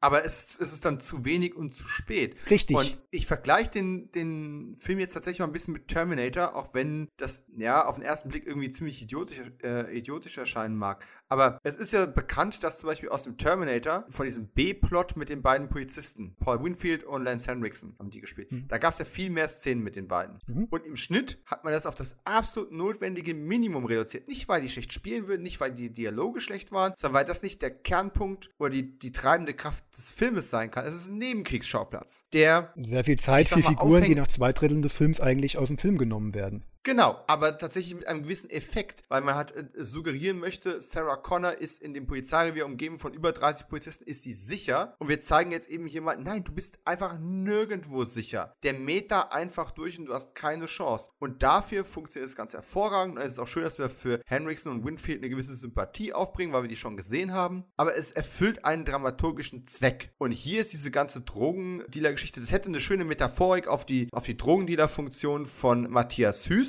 also ähm, von, von, von dem Alien, hätte das sein können, aber das sind so zwei Plots, die einfach komplett nebeneinander herplätschern. Und im Grunde hättest du von vornherein eine ganz andere Gewichtung machen müssen. Entweder schon im Drehbuch oder spätestens im Schnitt, um eben viel von diesen Nebenkriegsschauplätzen rauszunehmen. Und was du gerade gesagt hast, ist eine Sache, die mir tatsächlich auch aufgefallen ist bezüglich äh, Dolph Lundgren, den ich ja sehr schätze, aber tatsächlich in den Zeiten, wo er körperlich in seiner Bestform war, war er es schauspielerisch noch nicht. Heute, wo er eine ganze Ecke älter ist, ist er schauspielerisch auch echt interessant geworden. Mhm aber ist halt natürlich ähm, körperlich nicht mehr auf dem Level, wo, wo, er vor 30 Jahren mal war, ganz logisch. Und das ist eine ganz, ganz seltsame. Von seinem Regietalent äh, für B-Stoffe äh, nicht ähm, ganz zu schweigen. Ja, und ich finde das ein bisschen schade, aber man muss natürlich sagen, lassen wir mal die, die dramaturgischen Schwächen außen vor, denn die sind einfach tatsächlich vorhanden, kriegen wir nicht wegexorziert, aber da sind Shots drin, da sind Aufnahmen drin, da sind, ich meine, es explodiert ja an, in einer Ecke. Wenn ich es richtig im Kopf habe, hat nicht Craig R. Bexley auch äh, Second Unit bei das 80 Team in den 80er gemacht. Es macht total, es, wenn ich das richtig im Kopf habe, macht es total Sinn, weil es, es rumst und bumst und knallt und zischt und pengt in einer Tour. Es ist eine wahre Freude. Die Pyrotechnik leistet hier ganze Arbeit und man stellt sich nicht einmal die Frage, so macht das jetzt eigentlich gerade Sinn? ist doch egal, ob das Sinn macht. Der Moment, wenn Matthias Süß ohne Stunt-Double über diese Autos drüber springt und hinter ihm die Dinger in die Luft gejagt werden, das ist einfach geil. Ja. Also da, da stehe ich auch heute noch da, recke eine Faust in, in, in die Luft und sage, yes, man, das kann uns keiner nehmen. Nee. Das kann Matthias Süß keiner nehmen oh und Gott. Craig. Bexley auch nicht. Ey, an der Action gibt es überhaupt nichts zu mäkeln. Bexley kommt aus dem Stunt-Bereich, hat jahrelang beim A-Team gearbeitet und das sieht man nämlich auch. Ah, also doch, siehst du? Ja, ja. Ah. Second Unit und äh, Stunt-Coordinator Coordinator beim A-Team gewesen über Jahre hinweg. Und das sieht man halt auch, weil er offenbar, ich habe es nicht ähm, überprüft, aber wer das Dreigestirn von Bexley kennt, Action Jackson, Dark Angel und äh, Stone Cold, das waren ja seine drei großen Filme, mhm. der er, er entdeckt immer ein wiederkehrendes Element und das ist die am Boden befestigte Kamera. Und das gab es ja auch schon beim A-Team immer. Es gibt doch diesen typischen Shot im A-Team, wenn BA einem mit der Faust einen ins Gesicht gibt und du siehst dann, die, die Kamera ist am Boden mhm. und der, der eine drauf bekommt, fällt dann vor der Kamera mit dem Rücken auf den Boden. ja. Und jetzt guck dir diese drei Filme von äh, Baxley an. Das gibt's in jedem seiner Filme. Immer mal wieder. Mhm. Ist da nicht die Szene in Dark Angel, in der äh, Lundgren bei diesem Drogendealer in, das, in den Bürokomplex eindringt und vorher erstmal so zwei, drei Henchmen mit seinen Kicks umnietet? Da ist auch die yes, Kamera sir. immer am Boden ähm, befestigt und läuft mit ihm quasi mit. Das sind so Sachen, die bei Bexley immer wieder vorkommen. Ja, es sind halt in den 80ern Tricks gewesen, die im Fernsehen Sachen haben größer erscheinen lassen. Genau. Und warum das dann nicht in Filmen nutzen, äh, wo man und jetzt gerade in dem Fall, wenn, wenn du halt mit Lundgren und, und, und Hüst auch einfach zwei buchstäblich große äh, Performer hast, das macht die Sache natürlich nur noch epischer. Ja. Ne? Und auch ansonsten, wie gesagt, ansonsten auch, es passt ja auch, es sind, es sind diese schönen, ähm, schönen glatten ähm, Großstadtbilder, äh, bei denen ich so in der Farbgebung auch so ein kleines bisschen Michael Mann entdecke. Minimal. Mhm. Minimal. Dazu ähm, Synthi-Score von Jan Hammer oder Jan Hammer. Mhm. Miami Hammer Vice. Score, äh, genau. Ähm, der, der wirklich gar nicht an Miami Vice erinnert. Nee. Das ist jetzt kein Sarkasmus. Es ist ja auch wenig, aber der war ja wenig prägendes auch drin, abgesehen von dem Intro-Stück, wo du ja ähm, diesen Deal und so einen Einbruch in der mhm. Asservatenkammer siehst, ist da ja auch wenig Auffälliges drin. Es gibt schon Gründe, warum Jan Hammer im Vergleich zu Tangerine Dream dann auch sehr schnell in der Versenkung verschwunden ist. Okay, Tangerine Dream ist nochmal eine ganz andere Hausnummer. Also, ist nochmal eine ganz andere Hausnummer. Ich mag, ich mag, äh, ich mag Hammers äh, Score für Miami Vice, äh, vor allem so einzelne Stücke, aber ja, äh, im Vergleich zu Tangerine Dream, ja, für die Bandbreite irgendwo ein Stück weit. Ich mache da jetzt nur die Verbindung, weil Hammer, Miami Vice, Michael Mann, Tangerine Dream, da, da kommt man nicht, mhm. da kommt man nicht umhin. Trotzdem ist das äh, äh, drittbeste Stück im Miami Vice von Tim Truman aus der fünften Staffel, als Hammer nicht mehr dabei war. Herzlich willkommen zum Miami Wisecast. Genau. Nee, die Verbindung muss ich nochmal machen, weil ich muss ein Shoutout an Tim Trumans äh, Stück Helikopter aus der fünften Staffel Miami Vice machen. Das sollte man sich viel öfter anhören. Okay, glaube ich dir. Wo kann man sich das anhören? YouTube. Einfach angeben. Natürlich, die YouTube. Oh Gott, ich, ich muss anfangen, eine Liste zu schreiben für nach dem Podcast. ich äh, ich schick's dir in die Shownotes. Danke. Ja, der ist kurzweilig, der macht Spaß, aber die, die, diese Unentschlossenheit im Plot, die, die, die bringt ein paar merkwürdige Tempoverschleppungen mit rein. Er wirkt ein bisschen uneben. Ja. Der, der, der ja. Showdown, wenn es dann auf die Konfrontation zwischen Lundgren und Hüst zugeht, die ist mir zu wenig vorbereitet. Da, da, fehlt, mir, da fehlt mir ein persönliches Element. Mhm. Das ist dann letzten Endes, das ist, ist irgendwo auch cool, weil äh, es ist halt ein Drogenkopf gegen einen Drogendealer der halt dummerweise von einem anderen Planeten kommt und ein bisschen ähm, besser ausgestattet ist. Aber die Herleitung dahin, weil die persönliche Ebene für ähm, Lundgrens Handeln ist ja eigentlich dieser Drogenhändler. Der ist aber dann nicht mhm. mehr da. Ich kriege dann nicht so, ein, so, so einen emotionalen Payoff am Ende. Ich kriege ja nicht, ich kriege ja nicht mal die Rache für meinen getöteten Partner. Ja, ja. Ich, ähm und dann hauen sie mittendrin dann auch noch rein, dass der Vorgesetzte hier von Brian Benben, der ist von, vom FBI, CIA, FBI, war er nicht von irgendeinem Geheimdienst?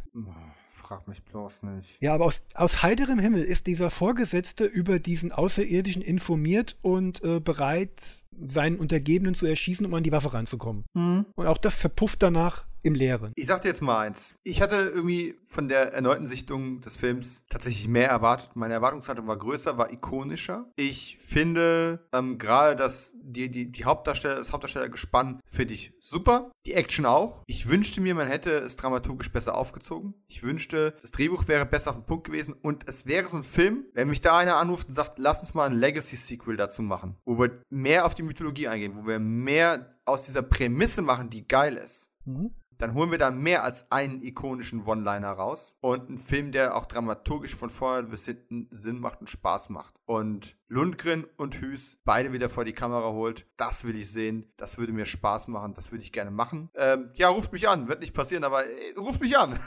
Oh. Wer auch immer da draußen die Rechte an dem Film hat. Ach, MGM, vergessen wir es einfach. Der Dominik äh, hat einen Patreon-Account, da könnt ihr spenden. Die beiden Jungs sind mittlerweile, glaube ich, etwas billiger zu haben. Also das kriegen wir hin. Ja, aber der, der Punkt ist ja, beide haben inzwischen nicht nur an Jahren, sondern auch an Charisma einfach zugelegt das ist, das ist, was ich daran so, so, so geil finde. Äh, und Matthias Hüß hat ja mit meinem Kumpel Mike Möller Ultimate Justice mhm. gedreht vor zwei, drei, vier Jahren ein, ein Independent-Action-Film. Natürlich auch äh, budgetmäßig mit gewissen äh, Grenzen versehen, aber ähm, toller Typ.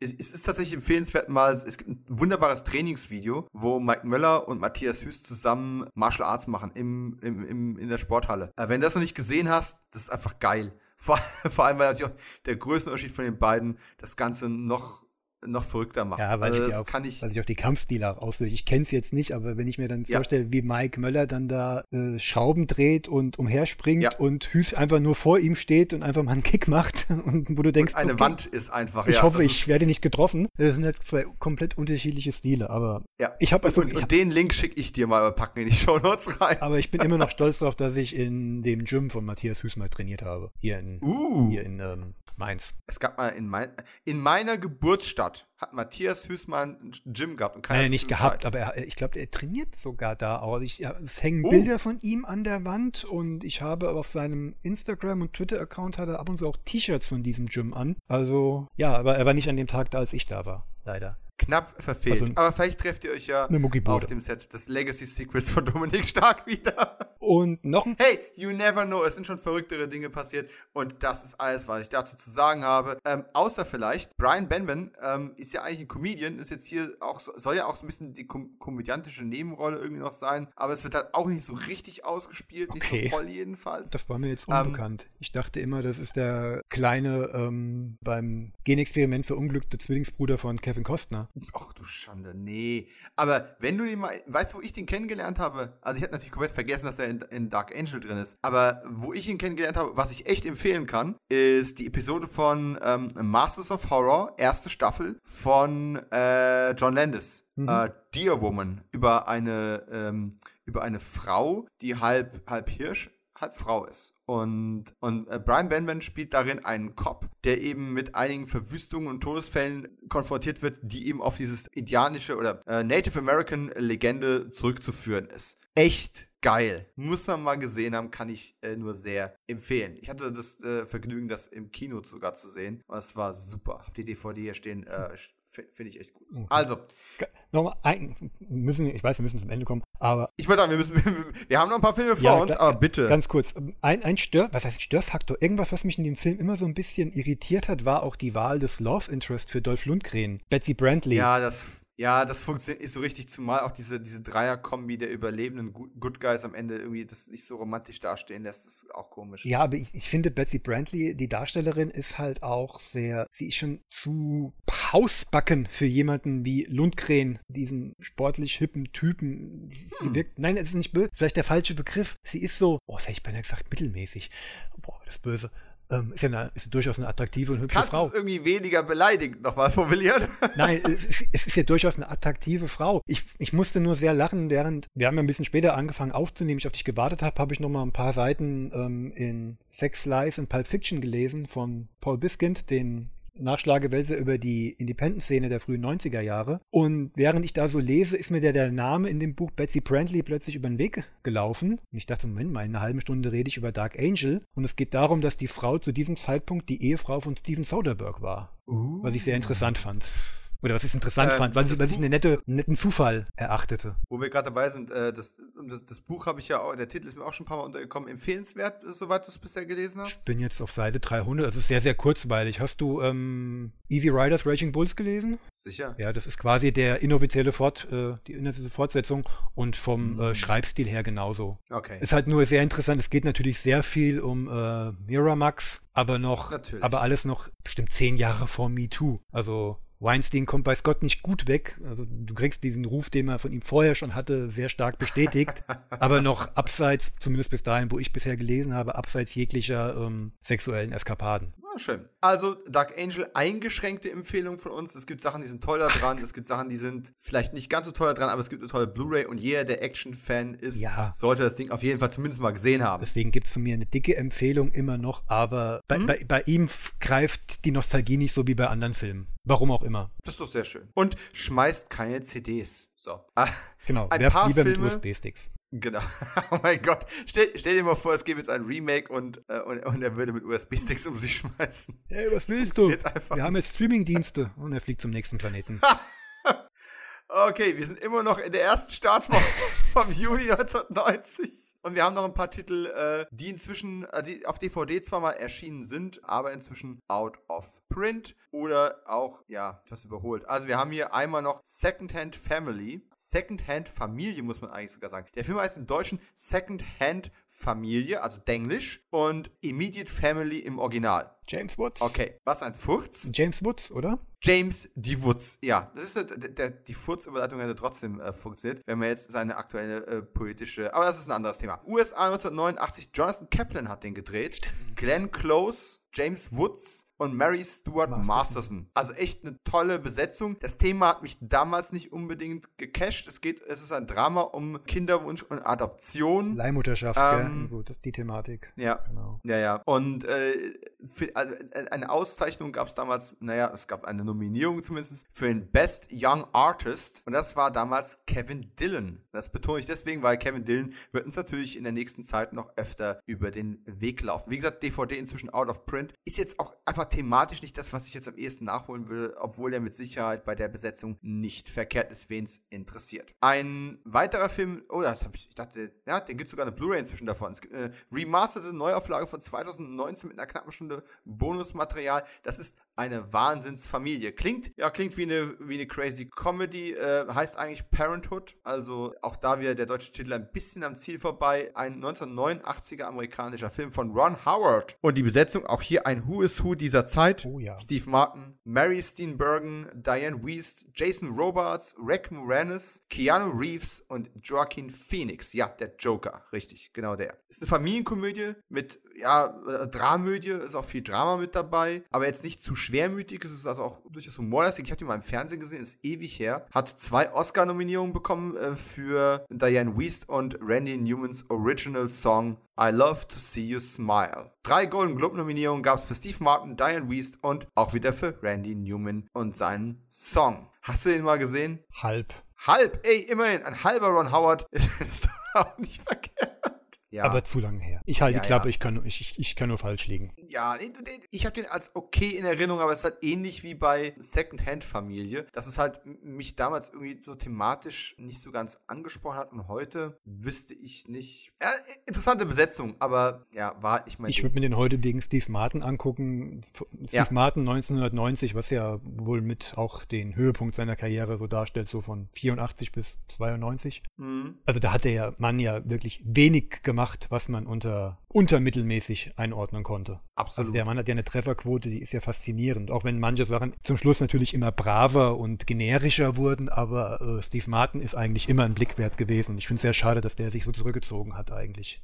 Dem wünsche ja, wünsch ich noch irgendeine Altersrolle in einem Quentin Tarantino-Film oder so als ja, das wär's doch mal. Ja, dann haben wir noch ein paar Wiederaufführungen, die zähle ich einfach nur mal schnell auf, weil Wiederaufführungen klammern wir ja so ein bisschen aus. Kleine Biester hinter dem Rampenlicht, ähm, also im Original All That Jazz. Der Postmann bringt das Baby und äh, die Killer. Und dann kommen wir zum letzten Kinostart, den wir äh, nochmal kurz ein bisschen unter die Lupe nehmen wollen. Vom 7.6.1990 ein ziemlicher Nachzügler, wie ich sagen möchte, denn in Großbritannien ist er 1988 bereits gelaufen. Die Rede ist von Genie und Schnauze. Without a Clue, wie er im Original heißt, von Tom Eberhardt und mit Michael Caine, Ben Kingsley und, oh, wir dürfen nicht mehr über ihn reden, Jeffrey Jones. Hm. Ein Film, der nur auf DVD erschienen ist äh, bis dato und es geht um den Evergreen unter den Kinothemen Sherlock Holmes. Sherlock Holmes, ein Thema, was einfach nicht tot zu kriegen ist. Ich glaube, jede Dekade hat ihre neue Sherlock Holmes-Welle mal mehr, mal weniger ausgeprägt. Inzwischen, ja, wir haben ja jetzt zuletzt äh, die zwei Kinofilme mit, mit Iron Man gehabt. Wir hatten, wir haben zwei Fernsehserien, die quasi parallel gelaufen ähm, sind, eine britische und eine amerikanische, die sich dem Sherlock Holmes-Thema genähert haben. Und das Problem ist natürlich, du kannst bei Sherlock Holmes immer entweder den klassischen Weg gehen und kannst eine, einen Historienkrimi machen. Und es geht nur darum, wer die brillante Besetzung für die brillante Hauptrolle ist. Oder du versuchst das Konzept irgendwie zu brechen oder irgendein neues Element reinzubringen. Zum Beispiel einen weiblichen Watson. Heutzutage würde ich erwarten, dass man einen Sherlock Holmes Film macht und Sherlock ist auf einmal eine Frau oder so. Und jetzt ist der Clou, ich habe für diesen Podcast mir Genie und Schnauze auf DVD besorgt, denn Blu-ray gibt es ja wie gesagt noch nicht. Ich weiß nicht, ob die nochmal irgendwann kommt. Und habe den angesehen, denn grundsätzlich bin ich ja für Sherlock Holmes Optionen immer offen. Mein Problem dabei ist nur folgendes. Ich habe Genie und Schnauze kurz nach einem anderen Sherlock Holmes-Film gesehen, der auch versucht hat, Sherlock Holmes neu zu erfinden. Und das hat Genie und Schnauze ja ebenfalls als Ziel gehabt. Und der andere Film, den ich gesehen habe, ist schon ein bisschen älter, von 1970. Und es ist Billy Wilders, das Privatleben des Sherlock Holmes mit Robert Stevens und Colin Blakely.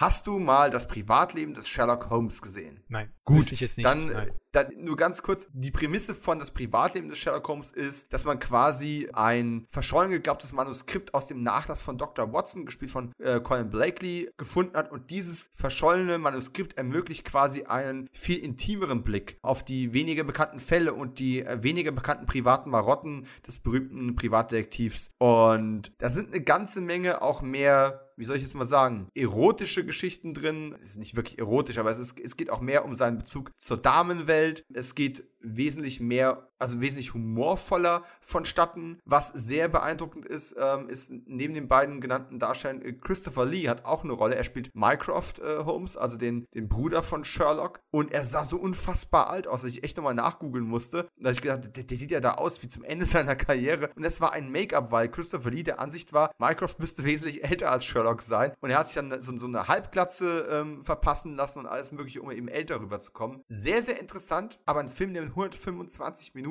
ha, dann doch ein bisschen sehr viel Redundanz drin hat und mir nicht so super spannend rüberkam. Deswegen war es ein bisschen, ich möchte mal sagen, der ist seinem Ruf, den er hatte, nicht so ganz gerecht geworden. Also meinen Erwartungen, die ich darauf an ihn gerichtet habe. Und dann kam eben Genie und Schnauze. Und Genie und Schnauze ist so ein Film, der immer mal wieder im Fernsehen gelaufen ist. Michael Caine als Sherlock Holmes und Ben Kingsley als Dr. Watson. Und der, dieser Film hat sich mal wieder daran versucht, das Konzept so ein bisschen auf den Kopf zu stellen. Wie gesagt, jetzt das zweite Mal in Anführungszeichen kurz hintereinander, ist natürlich Jahrzehnte dazwischen, aber Genie und Schnauze hat die Prämisse, dass das eigentliche Genie, das die Fälle löst und, und äh, wirklich clever ist, eigentlich Dr. Watson ist und nicht Sherlock Holmes. Dummerweise kauft ihm niemand ab, dass er so schlau ist und niemand möchte ihn als Berater der Polizei haben, niemand, niemand nimmt ihn wirklich ernst. Also er findet er irgendwann Sherlock Holmes engagiert dann einen, ja, einen, einen zweiklassigen Schauspieler und Schürzenjäger namens Reginald Kincaid, gespielt von Michael Caine, um eben für die Presse Sherlock Holmes darzustellen. Das heißt, im Endeffekt ist Michael Caine die Handpuppe von Ben Kingsley, der halt eben das eigene, eigentliche Genie dabei ist. Und dann, naja, wie es eben so kommen muss, überwerfen sich beide und versuchen eben ohne einander mit einer kriminalistischen Situation klarzukommen, in die natürlich auch wieder Professor Moriarty integriert ist. Und dann nimmt das Ganze eben seinen Lauf. Und bevor ich gleich mal hören möchte, ob und wie du den vielleicht mal gesehen hast und wie deine Gedanken zu Sherlock Holmes im Allgemeinen sind, vor allem was dein liebster Sherlock Holmes ist, kannst du direkt schon mal drüber nachdenken. Gut. Oh je muss ich sagen, im Endeffekt, obwohl eigentlich ein gefühlt kleinerer Film und unbekannterer Film, vor allem im Vergleich zu dem Billy Wilder Film eben, Genie und Schnauze fand ich viel besser. Ich musste echt viel lachen. Obwohl natürlich einige Sachen ziemlich angestaubt sind inzwischen, ist das was, wo ich sehr viel Spaß dran hatte und vielleicht, nein, nicht nur vielleicht, sogar, sehr sicher, ist dieser Film direkt in die Top-Liste meiner liebsten Ben Kingsley Performances hochgeschossen. Michael Caine ist, erwartet man einfach immer, dass er toll ist. Bei Ben Kingsley bin ich immer so ein bisschen am Schwanken. Ne? Es gibt auch, auch die Blood Rains dieser Welt. Aber als Dr. Watson das eigentliche Genie ist der einfach eine Wucht. Ja, Markus, liebster Sherlock Holmes, jetzt habe ich dich auf dem falschen Fuß erwischt, wa? Ich war eigentlich darauf vorbereitet. Oh Gott. Ach, es gibt so viele und es gibt so viele gute. Und wenn, dann, dann ratter mal ein paar runter, Wenn, wenn, ich jetzt sage Cumberbatch, ist es natürlich fast schon, ist glaube ich eine standardisierte Antwort mittlerweile. Heute ja. ja. Aber dann, okay, dann sag mal, der Lieblings, der Lieblings Sherlock Holmes vor Cumberbatch. Vor Cumberbatch. Schade, ich wollte jetzt Henry Cavill in Enola Holmes nennen. oh mein Gott. Nein, mach das, mach das nicht. Dieser Film existiert nicht. Obwohl ich mir einen Holmes-Film mit Cavill angucken würde. Er war wirklich noch das Highlight in diesem missglückten Werk. Äh, egal. Ich habe so viele gesehen. Oder habe ich gar keine gesehen? Nee. Donny Jr. nehme ich nicht. Nein, ganz ehrlich, das sind okaye Popcorn-Unterhaltungsfilme, aber die haben bei mir nicht wirklich gezündet. Also, das, das war okay, aber es hat für mich nicht, weder hat es für mich den klassischen Charme von Sherlock Holmes versprüht, noch ist die hippe, popkulturell schmissige Inszenierung genug gewesen, um es für mich irgendwie zu modernisieren. Weil ansonsten war es dann doch sehr, naja, konventionell. Ja, ich, ich nehme die als ähm, Guy Ritchie im Blockbuster gefüllten Spektakel ganz gerne hin, wegen den visuellen Spielen, aber das, das hätte nicht Holmes sein müssen, das hätte auch was ganz anderes sein können. Hätte ich genauso viel oder genauso wenig Spaß dran Richtig, gehabt. genau. Ich muss ganz ehrlich sagen, mir, mir fallen gerade echt keine ein. Das ist peinlich. Das schneiden wir raus, ist ja peinlich. Ja, natürlich. Pass auf, wir einigen uns drauf, dass Lieutenant Commander Data äh, in Star Trek The Next Generation dein Lieblings-Holmes ist. Hm? Ja, die Folge habe ich sogar gesehen, muss ich zugeben. die habe ich sogar gesehen. Ja, ist ganz nett. Ich habe einen oder zwei von denen äh, mit Basil Rathbone gesehen. Ähm, Sind es so viele, dass mir keiner einfällt oder habe ich so wenige gesehen, dass es mir nicht. Das ist eine, du, das ist eine sehr, sehr berechtigte Frage, weil ich vermische auch immer viele. Ich falle auch immer wieder darauf rein, dass ich denke, da, dass es einen Der Hund der Baskervilles gibt mit, äh, mit Christopher Lee. Ja, genau. Ähm, also, der, der da Sherlock Holmes spielt, ist ja aber nicht so, ja. Äh, Der ist zwar mit dabei und Peter Cushing ist mit dabei, aber ich, das, das sind so Geistestricks, die da irgendwo die Erinnerung mit einem spielt. Aber hast du denn Genie und Schnauze mal gesehen? ich meine ja, ich habe den auf bei irgendeiner ARD-Ausstrahlung mal gesehen. Das ist doch so ein klassischer Freitagsabend 20.15 Uhr Ja. auf der ARD. Also aus einer Ja. Zeit ist das. Und, und ich glaube, was ich gerade eben versucht habe zu etablieren, ist, also wenn man grundsätzlich Michael Caine mag und wenn man grundsätzlich was für Ben Kingsley übrig hat oder für dieses klassisch historische Kriminalkomödien-Genre, ganz ehrlich, ich habe hab die DVD, glaube ich, bei Amazon für 5 Euro oder sowas bestellt. Mhm. So, da ist zwar kein, kein wirklich nennenswertes Bonusmaterial oder irgendwas mit dabei, aber für, genau für das, was du gerade gesagt hast, für einen unterhaltsamen Freitagnachmittag ist das Ding genau richtig. Auch wenn der Showdown, also er war jetzt keinen großen Action-Showdown, das ist mit Professor Moriarty, das ist alles so ein bisschen, na, der, also weißt du, normalerweise heißt es immer, die Helden sind nur so gut wie die Schurken, dann müsste der Film richtig schlecht sein, weil das, das hat mich jetzt nicht so überzeugt, aber einfach Michael Caine, Ben Kingsley, das ist so unfassbar charmant. Ich glaube, das trifft am besten charmant. Genie und Schnauze, charmant. Auf dem Papier ist das genau mein Ding. Also, gerade jetzt mit zunehmendem Alter, so unter der Heizdecke bei einer Tasse Tee, ist das genau das, was ich gucken will. Siehst du? Passt doch. Aber deswegen weiß ich nicht, ob es jetzt der beste ist. Ich erinnere mich da an eine äh, Highlander-Folge in der letzten Staffel, in der Duncan und Hugh Fitzcairn zusammen einen Fall lösen mussten. Das wurde auch ein bisschen Sherlock Holmes-mäßig aufgebaut, oder? Ja, ja, ja, ja. War es nicht ähm, äh, The- Stone of Scone? Genau, äh, was- was- genau. oh, war eigentlich eine schlechte Folge, aber mit, mit, mit, mit, schönen Kostümen und, und netten Ideen drin. Also war, war keine gute Highlander-Folge, aber es war eine amüsante Kom- TV-Komödie. Ja. Wir befinden uns ja gerade im Talk, der rausgeschnitten wird, ne? Ist das so? Oder schneiden wir das als Outtake an, an den nächsten Highlander-Podcast dran?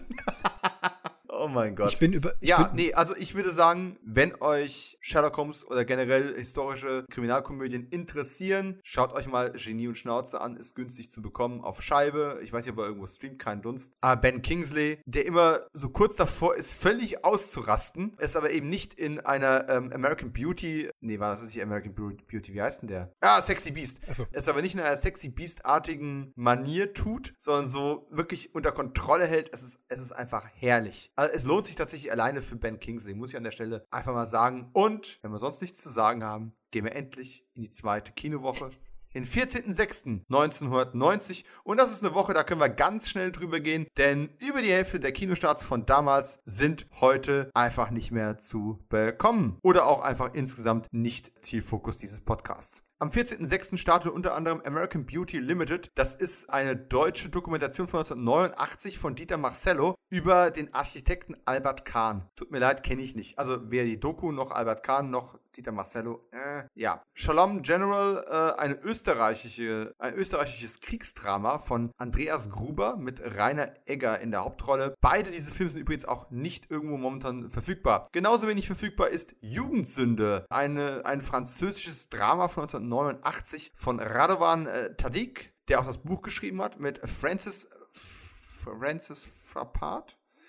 Mooney und Patrick Bocho in den Hauptrollen. Das ist ein Drama über sich kreuzende Schicksale dreier Mieter, die im selben Stockwerk eines Mehrfamilienhauses wohnen. Klingt sehr französisch und der einzige Grund, warum ich mir das mal anschauen würde, wäre, dass ich eben so ein kleiner Fan von Patrick Bocho bin, der einfach eine unfassbar interessante Vita hat und inzwischen einfach, oh, ich weiß gar nicht, wie alt er inzwischen schon ist, aber der war schon, der war schon ein Mann mittleren Alters in den, in den 80er, 70er, 80er Jahren. Ich habe ihn kennengelernt vor allem über die 90er, wo er in ein paar Serienhauptrollen hatte, in der kurzlebigen Serie Kleine Clan der Vampire und in der etwas längerlebigen Serie The Pretender. Äh, und da war er richtig gut. Und ja, dann poppt er auf einmal in, in Bond-Filmen auf, in, in Erotikfilmen auf und eben auch in französischen Dramen wie Jugendsünde. Ein paar Online-Listen führen einen Film auf namens Stan Laurels 100. Geburtstag, über den ich nichts sonst finden konnte außer den Titel. Also ignorieren wir es jetzt auch einfach. Ja? Mhm. Ähm, es gab auch die Wiederaufführung. Beim nächsten Mal wird alles anders. Ignorieren wir auch bei Wiederaufführung. Und dann bleibt ja schon gar nicht mehr so viel übrig. Eine Doku, was ja eigentlich auch nicht Thema dieses Podcasts ist, über die ich trotzdem kurz reden möchte, ist The Road to God Knows Where. Das ist eine Doku von 1990 von Uli M. Schippel. Und diese Doku ist quasi eigentlich nur eine Musikdokumentation über eine, eine Amerika-Tournee von 1989 von Nick Cave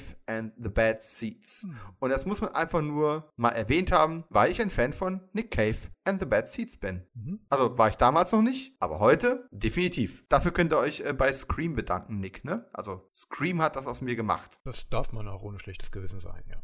Ja, also es ist teilweise natürlich alles äh, sehr experimentell oder auch sehr düster, aber ich, ich finde es irgendwie, also ich habe sehr, sehr viele Nick Cave Platten. Ich habe die auch mal auf im Konzert in, äh, in, in, Frankfurt gesehen. Das war, als meine Frau mit unserem, äh, unserem ersten Sohn schwanger war. Und ich war echt in Versuchung, so, so ein Babybody am, am Merchandising-Stand mitzunehmen, auf dem Bad Seed draufsteht. Aber das habe ich den Kindern doch nicht angetan. Mir stattdessen eine ähm, gleichbetitelte Mütze für mich selbst gekauft. Ich kenne das. Meine Tochter musste die Bischmau tragen.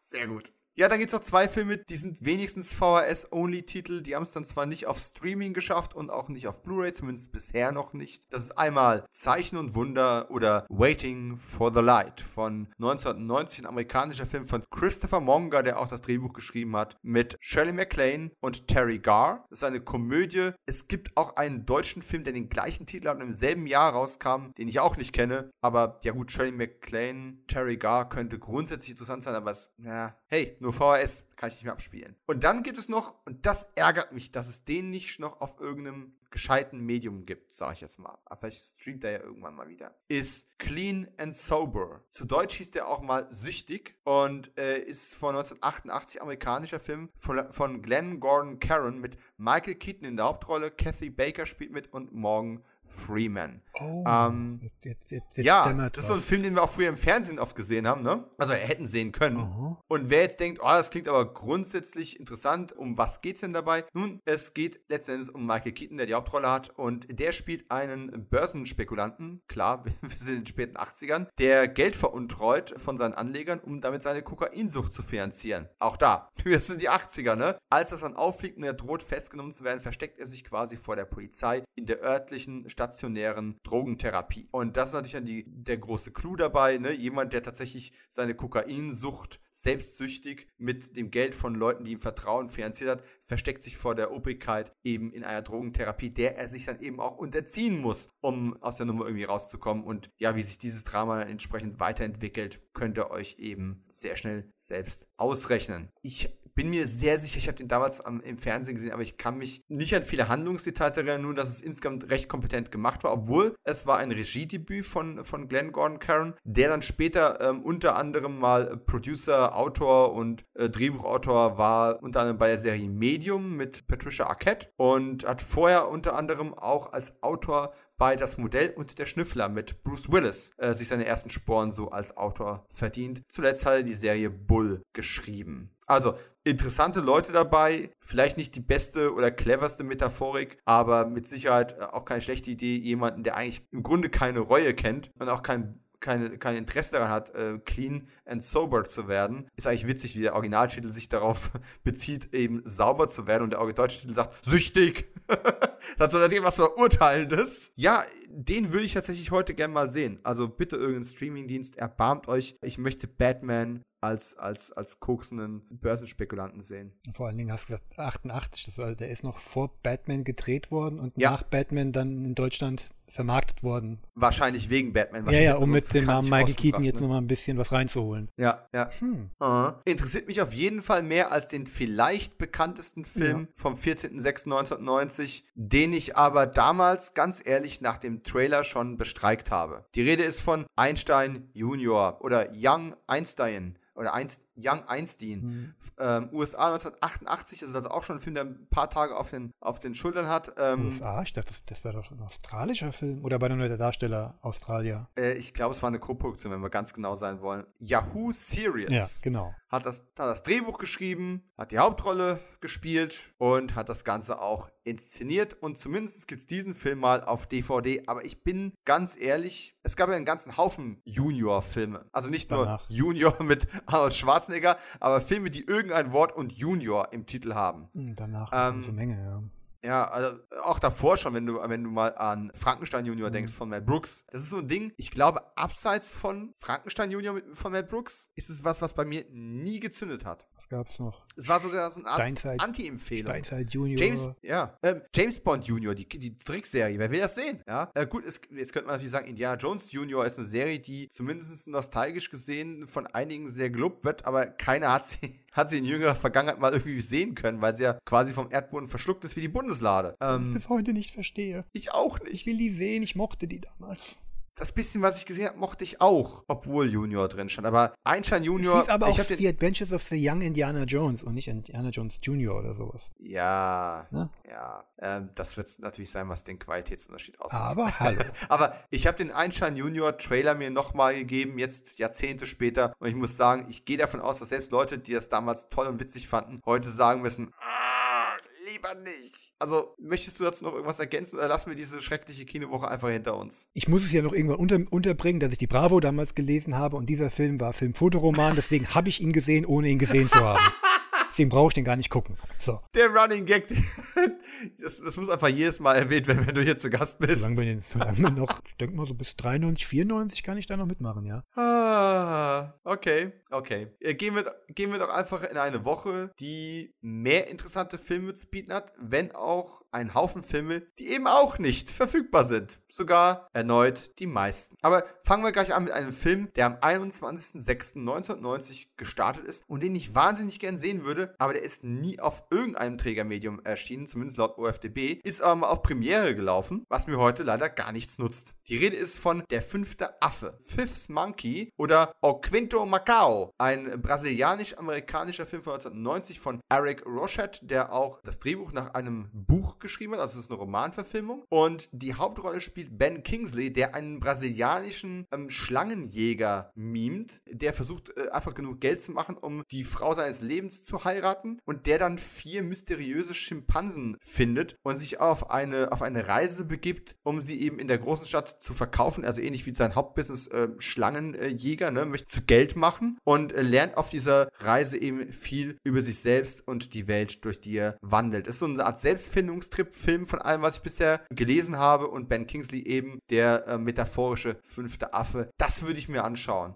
Aber wie gesagt, bis auf eine Free, äh, bis auf eine Pay-TV-Premiere habe ich leider nichts finden können, wo der irgendwie verfügbar ist. Schade. Ein Film, der es immerhin auf DVD geschafft hat, hey, wir, wir bessern uns schon, ist Phantom of the Mall oder auch in Deutschland bekannt als Phantom Nightmare, weil man irgendwie meinte, naja, es gibt ja Nightmare on Elm Street, das ist ein Horrorfilm, der ist bekannt und äh, Freddy Krueger, also Robert England, hat ja auch mal einen Phantom der Oper-Film gemacht, also nennen wir es doch Phantom Nightmare, warum auch immer. Im Original heißt es auch nur Phantom of the Mall, Eric's Revenge. Ein amerikanischer Film von 1989 von Richard Friedman mit Derek Rydell in der Hauptrolle, Rob Estes, Paulie Shore und okay. in einer Nebenrolle Ken Foree von hm. Dawn of the Dead. Jetzt kommt alles, warum ich diesen Film zumindest mal erwähne. Ich habe den nicht gesehen. Die DVD habe ich nicht. Ich finde es auch sehr, sehr abstrus. Aber ich habe dann die Story gelesen und dachte mir dann so, fuck, warum habe ich das nicht gesehen? Das klingt nach genau dem Horror-Cheese der späten 80er, den ich mir geben würde. Also, es geht um einen Typen namens Eric, dem ein großes Haus gehört und einige sehr gierige Persönlichkeiten wollen an dieser Stelle gerne eine Mall bauen. Weil in den späten 80er, ne, Mall bauen war halt das große Ding. Die Amerikaner wollten mehr Malls, mehr Einkaufszentren. Also also organisieren diese, diese, diese Spekulanten, organisieren jemanden, der das Haus niederbrennt, damit sie da bauen können. Eric ist aber noch im Haus drin, wird schwer verbrannt, stirbt aber nicht. Ein paar Jahre später eröffnet dann eben diese Mall und was niemand bis dahin bemerkt hat, ist, dass Eric eben unter der Mall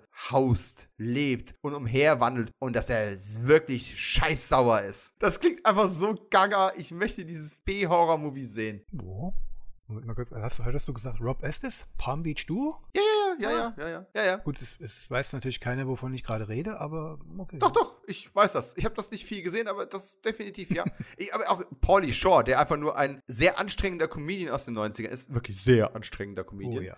Der einzige Film, den ich mal mit ihm dann tatsächlich gekauft habe, na, wobei es war eine, eine Zeitschriftenbeilage, wenn ich ehrlich sein soll, ist Paulie Shaw is Dead, weil ich gedacht habe, hey, ist das für eine Prophezeiung, wer weiß. Ähm, Spaß, aber finde ich nicht witzig, der Typ. Aber Phantom of the Mall ist auf einmal in meiner Wunschliste deutlich weiter nach oben gestiegen, einfach weil es so gaga ist. Die nächsten Titel können wir auch sehr, sehr kurz fassen, denn es gibt keine, kein Veröffentlichungsmedium, keine DVD, keine VS, kein gar nichts. Der Mann mit den Bäumen, deutscher Film von 1989, Werner Kupny, ein Familienfilm, schön für ihn. Das einfache Glück, auch ein deutscher Film von 1990, Edzard Onecken hatten gedreht und sonst finde ich nichts über diesen Streifen. Macht mich wahnsinnig sowas. Aber wir sind ja hier Komplettisten, also erwähne ich trotzdem alles. Dann gibt es noch das Drama Insel der Frauen. Klingt auch sehr dramatisch. Im Original heißt er einfach nur Island. Ist ein australischer Film von 1989 von Paul Cox. Kann ich auch nichts zu sagen. Nee, Schade. Treibe ich lieber auf dem Meer.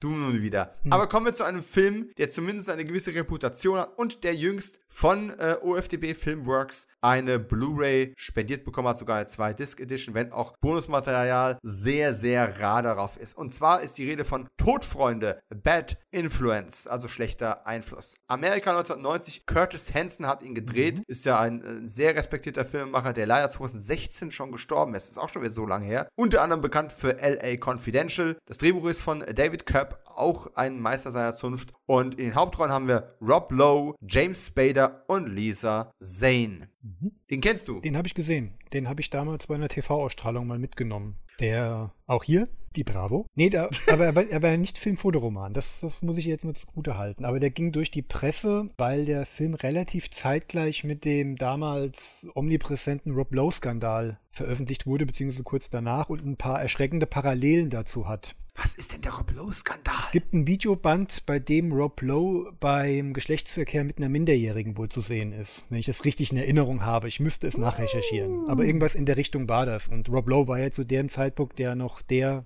ja, der Saubermann eigentlich schlechthin. Also der, das, das Teenie-Idol aus Bodycheck und äh, St. Elmo's Fire. Spielt ja hier so eine, so eine klassische Rolle, in der so ein, jemanden, der auf einen gewissen Rollentypus festgelegt ist, unbedingt aus seinem Metier ausbrechen will. So das Gegenstück zu Brad Pitt mit California oder äh, Don Johnson mit Jenseits der Unschuld. Mhm. Rob Lowe spielt so einen toxischen Verführer, der den verklemmten Yuppie James Spader unter seine Fittiche nimmt, ihn mit Drogen, Frauen, Partyleben bekannt macht und plötzlich ist Spader der Hauptverdächtige in einem Mord, den vermeintlich Rob Lowe begangen hat. Und unter anderem erpresst er halt James Spader mit einem Videoband, bei dem Spader mit auch beim Geschlechtsverkehr gefilmt wird. Jetzt bin ich mir nicht mehr ganz sicher, ob er eigentlich in einer Beziehung war und fremdgegangen ist oder ob das sonst irgendwie irgendwelche Hintergründe waren. Das weiß ich jetzt leider nicht mehr. Und das hat dem Film, glaube ich, ich, damals ähm, kommerziell so ein bisschen das Genick gebrochen, weil natürlich der Real-Life-Skandal so die Aufmerksamkeit von Filmen ein bisschen runtergezogen hat, beziehungsweise ihnen ein etwas unrühmliches Licht geschoben hat. Ja, heute würde man das als Marketing ja, äh, nutzen, ja. weil irgendwie musst du ja aufmerksam machen auf den Kram. Ja, ne? ja, aber das war ja der Grund, weswegen Rob, Rob Lowe danach auch so ein bisschen karrieretechnisch in der Versenkung verschwunden ist, bevor er ja dann im Fernsehen wieder Fuß fassen konnte. So mhm. West Wing sei da mal genannt. Ja, nee, ich habe den als sehr, sehr soliden, guten und auch spannenden Thriller im, im Kopf. So ein, ein klassischer Früh-90er-Film. Ähm, Hansen war noch nicht so ganz auf dem Höhepunkt seines Schaffens, wie dann später bei LA Confidential, aber dass da drei, vier Jahre später dann äh, die Hand an der Wiege kam, durfte mhm. nicht wundern. Ich glaube, das war da auch der Nachfolgefilm von Hansen nach ähm, Das Schlafzimmerfenster mit äh, Steve Gutenberg wenn dir der mhm. was sagt. Ja, der sagt mir mhm. noch was, ja. Würde ich gern mal wiedersehen. Ich wusste gar nicht, dass der eine neue Veröffentlichung hat. Also da werde ich doch mal ein Auge drauf werfen, weil ich glaube. Die ist ziemlich neu. Ich glaube, die kam 2020 irgendwo raus. Nee, also den würde ähm. ich gerne mal wiedersehen. Da würde ich gerne die Erinnerung ja, aufrichten. Ja, ich tatsächlich auch. Ich habe den auch nur mal. Sogar ein Goldsmith-Score? Das kannst du gerne nebenher mal googeln, weil würde mich jetzt auch interessieren. Ich bin ja ein riesen Goldsmith-Fan. Nee, Trevor Jones, okay, war aber auch ein großer Name. Ja, okay, nah dran. Ist ein Film, den ich damals im Fernsehen aber nur ausschnittweise gesehen habe, denn äh, erstens mit Rob Lowe konnte ich nicht sehr viel anfangen. Also unabhängig davon, dass ich von diesem Skandal heute zum ersten Mal gehört habe, 30 Jahre später. James Spader ist mir tatsächlich erst dann mit Stargate wirklich zum Begriff geworden, den ich nie wieder losgeworden bin. Und irgendwie, ich glaube, es ging mir thematisch, was, wie alt war ich damals, vielleicht zwölf oder sowas, ging mir es thematisch so ein bisschen über, äh, nicht über den Horizont, aber ja, war nicht so mein Cup of Tea Heute fände ich das äh, psychologisch sehr interessant und kenne natürlich auch viel mehr aus dem Oeuvre von Curtis Hanson. Von daher ähm, liebäugel ich auch so ein bisschen mit der Blu-ray von OFDB. Und damit kommen wir in die letzte und vielleicht spannendste, vielleicht auch nicht, ähm, Kinowoche von, vom Juni 1990, den 28.06. Fangen wir mit den uninteressantesten Sachen mal an. Ähm, was ist uninteressant? Wir haben eine Wiederaufführung von Eine verheiratete Frau. Glückwunsch. Wir haben einen äh, Film, der es nicht über die VHS hinaus geschafft hat, mit Die große Herausforderung. Listen to Me heißt er im Original. Ein amerikanischer Film von 1989 von Douglas Day Stewart mit Kirk Cameron, Jamie Gertz, Roy Scheider und Anthony Zerby. Ja, viel mehr kann man dazu nicht sagen. Nicht uninter uninteressanter Cast, aber halt auf der VHS verschimmelt. Ich muss noch, ähm, ich dann darf mal ganz kurz noch mal dazwischen gehen. Ich, ich habe gerade das Gefühl, ich habe Mist erzählt. Also ich finde jetzt nichts mehr zu dieser Rob Lowe-Geschichte mit diesem Videoband hier. Also ich kann mir nicht vorstellen, dass das irgendwie getilgt wurde. Habe ich mir das jetzt noch eingebildet oder verwechsel ich das jetzt mit irgendjemandem? Hm, hm. Ich weiß es nicht. Aber da ich kein Rob Lowe-Fan war, kann ich auch nicht viel dazu Fan sagen. war ich auch nicht. Also ich möchte mich, falls ich da Mist erzählt habe, ganz dick entschuldigen. Dann scheine ich das verwechselt zu haben. Hm, ich werde älter. Hallo allerseits, hier ist der Jens. Gerade beim Schneiden habe ich recherchiert, was den guten Rob Lowe und seinen Sexskandal angeht. Und lieber Markus, du hattest recht, den gab es wirklich. Allerdings 1988 war es schon. Aber im Zeitalter ohne Internet hat es wahrscheinlich gebraucht, ehe es ans Tageslicht kam und ausgewertet wurde. Und es kann durchaus sein, dass es genau zu dem Zeitpunkt, als sie den Film herausbrachten, nochmal richtig zum Tragen kam. Also lieber Markus, mach dir keinen Kopf und noch viel Spaß beim Weiterhören. Das äh, geht uns allen so. Auch Rob Lowe. Nein, ich bin ein Zeitreisender.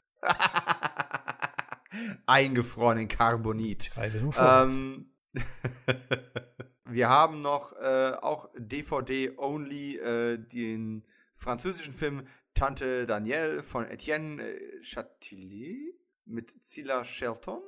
Ich möchte mal, dass irgendwann einer, der wirklich Französisch kann, diese Podcasts hört und mir danach sagt, wie viele Kilometer ich daneben gelegen habe. Das ist eine Katastrophe. Es tut mir auch unfassbar leid und soll auf keine Weise despektierlich sein. Aber wir hatten es eben von Rob Lowe und ein Typ, der für mich immer in dieser Rob Lowe-Schublade drin ist, nämlich so dunkelhaarige Langweiler, die irgendwelche Leading Man-Rollen bekommen haben. In dieser Schublade ist auch drin Matt Dillon. Tut mir leid, ich warte immer noch auf die Matt Dillon-Rolle, die mich komplett vor den Socken reißt. Vielleicht kommt sie noch, vielleicht werde ich sie im Rahmen dieses Podcasts noch finden. Bis dato, sorry, hat das einfach nicht geschafft bei mir. Gus Van Sant hat Drugstore Cowboy gedreht. Amerikanischer Film von 1989 natürlich mit Matt Dillon in der Hauptrolle. Kelly Lynch ist mit dabei. James LeGross, Heather Graham, Max Perlish und James Remar. Den gibt es zwar auf DVD, aber er streamt auch hier und da auf einigen Kanälen und es ist eine Dramödie, die unter anderem zwölf Awards bekommen hat. Und ich habe ihn nicht gesehen, bin aber auch nicht der größte Gus Van Sant-Fan äh, und eben Matt Dillon auch nicht. Also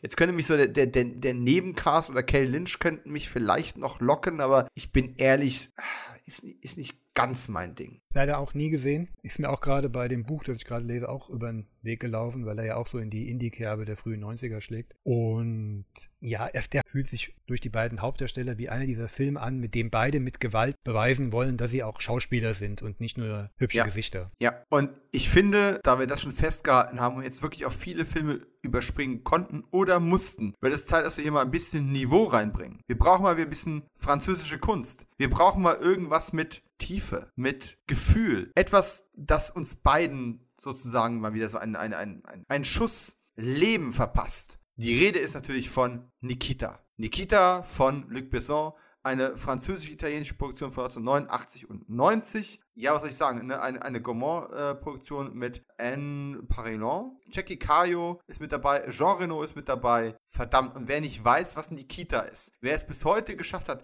keine Iteration von Nikita gesehen zu haben, geschweige denn das Original, das alles losgetreten hat, derjenige tut mir einfach furchtbar leid. Nikita. Wo hat's mit dir und Nikita angefangen? Also, nicht, dass ihr zwar es hattet, aber du weißt, was ich meine. Auf Video. Den hatten wir aus der Videothek mal mitgenommen und da hatte ich ihn gesehen und fand das recht unterhaltsam und gut. Das klingt aber so ein bisschen nach angezogener Handbremse. Ähm, ich ziehe mal den direkten Vergleich, weil sie aus, der, aus einer ähnlichen Ära kommen. Äh, Leon der Profi oder Nikita? Und wie viel Luft ist dazwischen? Also für alle, die es nicht wissen, äh, Leon der Profi, ne? Äh, Jean Reno als Profikiller ist eben auch ein, ein französischer Actionfilm von Luc Besson. Muss man immer mal dazu sagen, um Kontext herzustellen, für die, die es tatsächlich nicht kennen sollten, ist ja keine Schande, niemand kennt alles. Beide fühlen sich auch ein bisschen ähnlich an, obwohl die Filme inhaltlich jetzt nicht so viel miteinander gemeinsam haben, obwohl es halt irgendwie Action-Thriller sind und irgendwie das, das Element des Profikillers eine Rolle spielt. Aber es ist dem einen eben ein männlicher Protagonist, im anderen ein weiblicher Protagonist. Das Umfeld ist ein gänzlich anderes. Ist formabhängig, muss ich sagen. Viele werden jetzt gleich sagen, Leon, Leon, Leon. Kann ich verstehen, ist in Ordnung. Ich habe aber auch ein großes Fable für das kantige Europäische, ähm, auch im Look. Und ich mag halt dann das Setting bei Nikita sehr, das ja dann auch in Frankreich angesiedelt ist. Und so ein Euro-Thriller ziehe ich dann manchmal irgendwelchen amerikanischen Settings vor. Deswegen kann ich das nicht pauschal beurteilen. Das wäre jetzt aber so mhm. auf der optischen Ebene. Ich mag aber das raue Schroffe an Nikita ein bisschen mehr als das schon durchprofessionalisierte bei Leon. Interessant, ich hätte tatsächlich auch darauf gewendet, dass du äh, Leo der Profi sagst. Das ist aber, das ähm, ist aber minimal. Ich finde natürlich auch Leon super, aber du hast mir jetzt quasi hier die Pistole ja. jetzt auf die Brust gesetzt. So mache ich ja, das. Gene aber generell sage ich eigentlich immer, warum wählen, wenn ich beides haben kann? Und hast du ja gewissermaßen, weil Jean Reno in Nikita ja auch mitspielt. Eben das, aber ich sage auch einfach, Leon habe ich einfach auch schon öfter gesehen, so gut er halt auch ist, der ist schon ein bisschen, Anführungszeichen, abgenutzter als mhm. Nikita, den kann man sich halt wegen seiner Kanten vielleicht nicht ganz so oft geben, aber wenn du mir jetzt sagen würdest, was würdest du jetzt heute, wenn ich sage, heute Abend musst du einen von beiden gucken, würde ich Nikita bevorzugen, weil ich einfach wieder mal mehr Lust drauf hätte. Also ich habe mir von, von, beiden ja vor etlichen Jahren, ähm, als die rausgekommen sind, diese Steelbook mhm. Editions von äh, Kinovet gekauft. Ich auch beide, ja, ja. Und äh, ich habe die auch bis jetzt nicht geupgradet, obwohl es mit Sicherheit äh, in Sachen Bildqualität noch ein bisschen, ein bisschen was geht. Was ich witzig finde, ohne Humor, äh, ist die Rückseitenbeschreibung von Nikita, die eigentlich gar nicht auf den Inhalt eingeht. Da ist die Tagline, sie hat keine Angst, sie tötet, sie liebt. Pünktchen, Pünktchen. Mm. Nikita. Luc Besson zelebriert eine Großstadtfantasie um Mord, Spionage und die ganz große Liebe in nachtschwarzer Wehmut. Also, das beschreibt zwar irgendwie die Stimmung des Films, aber keinesfalls auch nur im Ansatz die Handlung. Und umreißen wir sie mal ganz kurz. Es geht um die titelgebende Nikita. Nikita wird für ein Verbrechen verurteilt. Und da wird es nachher noch spannend im Nikita-Vergleich, da komme ich gleich nochmal drauf. Wird für eine Straftat verurteilt und wird dann quasi mit einer zweiten Chance ausgestaltet, weil eine mysteriöse, ja, nennen wir es mal vorsichtig, Geheimdienstorganisation ihr quasi eine Möglichkeit gibt zu sagen, okay, wir löschen dein eigentliches Leben, deine eigentliche Identität aus, wenn du für uns als Profikiller arbeitest. Wir sind hier den ganz großen Bösewichtern her. Und äh, das ist so eine Mischung aus Gehirnwäsche und Training. Und natürlich verliebt sie sich dann auch so ein bisschen, hat aber auch ganz komplexe Gefühle zu ihrem, äh, zu ihrem Ausbilder. Und man muss ja eins sagen, es gibt inzwischen vier, naja, eigentlich sogar mehr. Es gibt inzwischen mehrere Iterationen von Nikita. Und man kommt natürlich nicht umhin, diese dann auch miteinander zu vergleichen. Mhm. Und das hier ist vielleicht die stilsicherste, aber nicht meine liebste, weil man muss natürlich immer so ein bisschen dran denken, Nikita, wenn du es eine Hauptrolle, also wenn, die, wenn, die, wenn du die Titelrolle da hast, es hängt dann auch viel davon ab, wie ist die Hauptfigur. Weißt du, was ich meine? Also, wie sehr zieht dich die Hauptdarstellerin rein? Und wir haben ja aufgrund des großen Erfolgs dieses Euro-Hits Nikita, haben wir eben sehr schnell ein Hongkong-Remake bekommen, Black Cat von 1991. Es gab davon sogar, glaube ich, ein, ein, ein, Sequel mal ein Jahr später. Mhm. Und noch ein Jahr später kam schon das amerikanische Remake mit Codename Nina 1993. Und wo ich auch, der, der heißt im Original Point of No Return äh, auch immer mal wieder. Ich weiß gar nicht, ob er so im, Ki im Kino lief oder ob er im Kino den Codenamen Nina hatte. Von John Batham mit Bridget Fonda. Ja, das auch nie verstanden, äh, wer, wann der wo welchen Titel getragen hat. Da gab es auch ganz schönes Titelkarussell. Aber wie gesagt, John Batham hat den gedreht. Das ist ja erstmal eine grundsolide Wahl. Bridget Fonda hat die Hauptrolle gespielt. Und ich muss halt einfach sagen, an der Stelle, Bridget Fonda hat sich sicherlich Mühe gegeben, aber an diese, ich weiß nicht, wirklich greifbare Hingabe und, und, und Aufopferung von, äh, von äh, Anne Parellon kommt sie einfach nicht ran. Die hat sich ihren klapprigen Hintern wirklich, ja, aufgerissen für die Rolle. Das, das, das, ich, ich, ich fand dieses amerikanische Re Remake im Vergleich auch sehr weich gespült. Es, es gab, man hat einige Sachen extrem abgeschwächt. Man hat äh, natürlich mehr Geld für Action gehabt. Man hat das alles etwas, etwas glatter und geschmeidiger inszeniert. Es war weniger Tristesse es, diese nachtschwarze Wehmut, die hier auf dem Backcover äh, meiner DVD erwähnt wird, die findest du in Codename Nina nicht. Und für Leute, denen äh, Nikita zu schwermütig ist in der Luc Besson-Fassung, ist das sicherlich eine interessante Alternative, aber für mich war der leider nix. Ja. Und, oder? Sehe ich das völlig falsch? Nein, nein, ich gehe eigentlich mit allem, was du sagst, konform, außer dass ich halt nicht sagen würde, halt nix. Ich bin halt, gut, ich bin nicht so fatalistisch unterwegs. Ich, ich mag das einfach nicht. Ich, weil auf dem Papier, da ist vieles drin, was mich trotzdem bei Laune hält. Da habe ich einmal einen John Badham auf dem Regiestuhl, zwar nicht mehr auf dem Höhepunkt seines Schaffens wie in den 80ern, aber grundsolider Regisseur, grundsolider Handwerker, der leider, ja, sehr wenig arbeitet in den letzten Jahren. Ja. Auch auf darstellerischer Ebene, abgesehen von Bridget Fonda, die ja damals ja sehr gepusht werden musste, sollte, wollte. Die wollten wir ja damals wirklich zum großen Star aufbauen. Hier den klassischen Hauptdarsteller-Cast bekommt und auch wirklich gut spielt, aber ja, etwas kantenlos bleibt. Und auch alles drumherum ist ja top besetzt. Wir haben anstatt Jean Reno Harvey Keitel in der Victor-Rolle. Mhm. Anstatt Jackie Carillo haben wir Gabriel Byrne. Wir hatten nochmal den Love Interest gespielt im Remake. Weiß ich tatsächlich nicht mehr. Ich habe den seit den 90ern, wo er im Fernsehen lief, nicht mehr gesehen. Aber wo du es gerade sagst, ey, ich mag Gabriel Byrne wirklich gern, aber den Vergleich mit Jackie Cario, da, da kannst du halt nur verlieren. Es tut mir ja, leid. Klar. Ach, genau. Dermot Maroney war. Ah, noch einer aus der Schublade. Ja. Wo Matt Dillon und Rob Lowe drin sind, dunkelhaarige Schönlinge, denen man ja. in den 90ern äh, Leading Man-Rollen gegeben genau. hat. Oh mein ja, Gott. es ist, es, ähm, ist, es ist ab, das klassische Abhaken des Ordners, äh, welche Namen man da jetzt reinpressen will. Ich, die auch die typmäßig Ja, genau. Es, ähm, es, es, ist schon sehr vom Reißbrett runtergebrochen. Ähm, es ist ein kurzweiliger, rasanter Actionfilm für die, die halt eben mit der von mir so geschätzten Kantigkeit ähm, des Euro, des französischen Euro-Krimis nicht klarkommen. Ja, der, der, der französische Nikita ist halt, der fühlt sich sehr, sehr, wirklich sehr dunkel. Gefühlt sind die Straßen dauernd irgendwie nass, obwohl es jetzt kein, ne, kein Film darüber ist. Aber es fühlt sich einfach alles wie eine sehr, sehr schwarze Welt irgendwo an, aber auf eine durchaus coole Art. Es ist schwer zu beschreiben, er hat eine sehr, sehr einmalige Atmosphäre. Und alles, was die späteren Remakes oder Fortsetzungen dann quasi gebracht haben, ist, wir behalten das Story-Konstrukt, aber wir gehen ganz stilistisch in eine ganz andere Richtung. Und was mir persönlich tatsächlich die liebste Inkarnation ist, wenn auch nicht ohne Probleme, ist die kanadische Serie La Femme Nikita. La Femme Nikita mit, äh, mit Peter Wilson ist natürlich vom Typ her eine ganz andere Besetzung, ja, eine, eine großgewachsene Blondine mit langen Haaren. Aber diese Serie,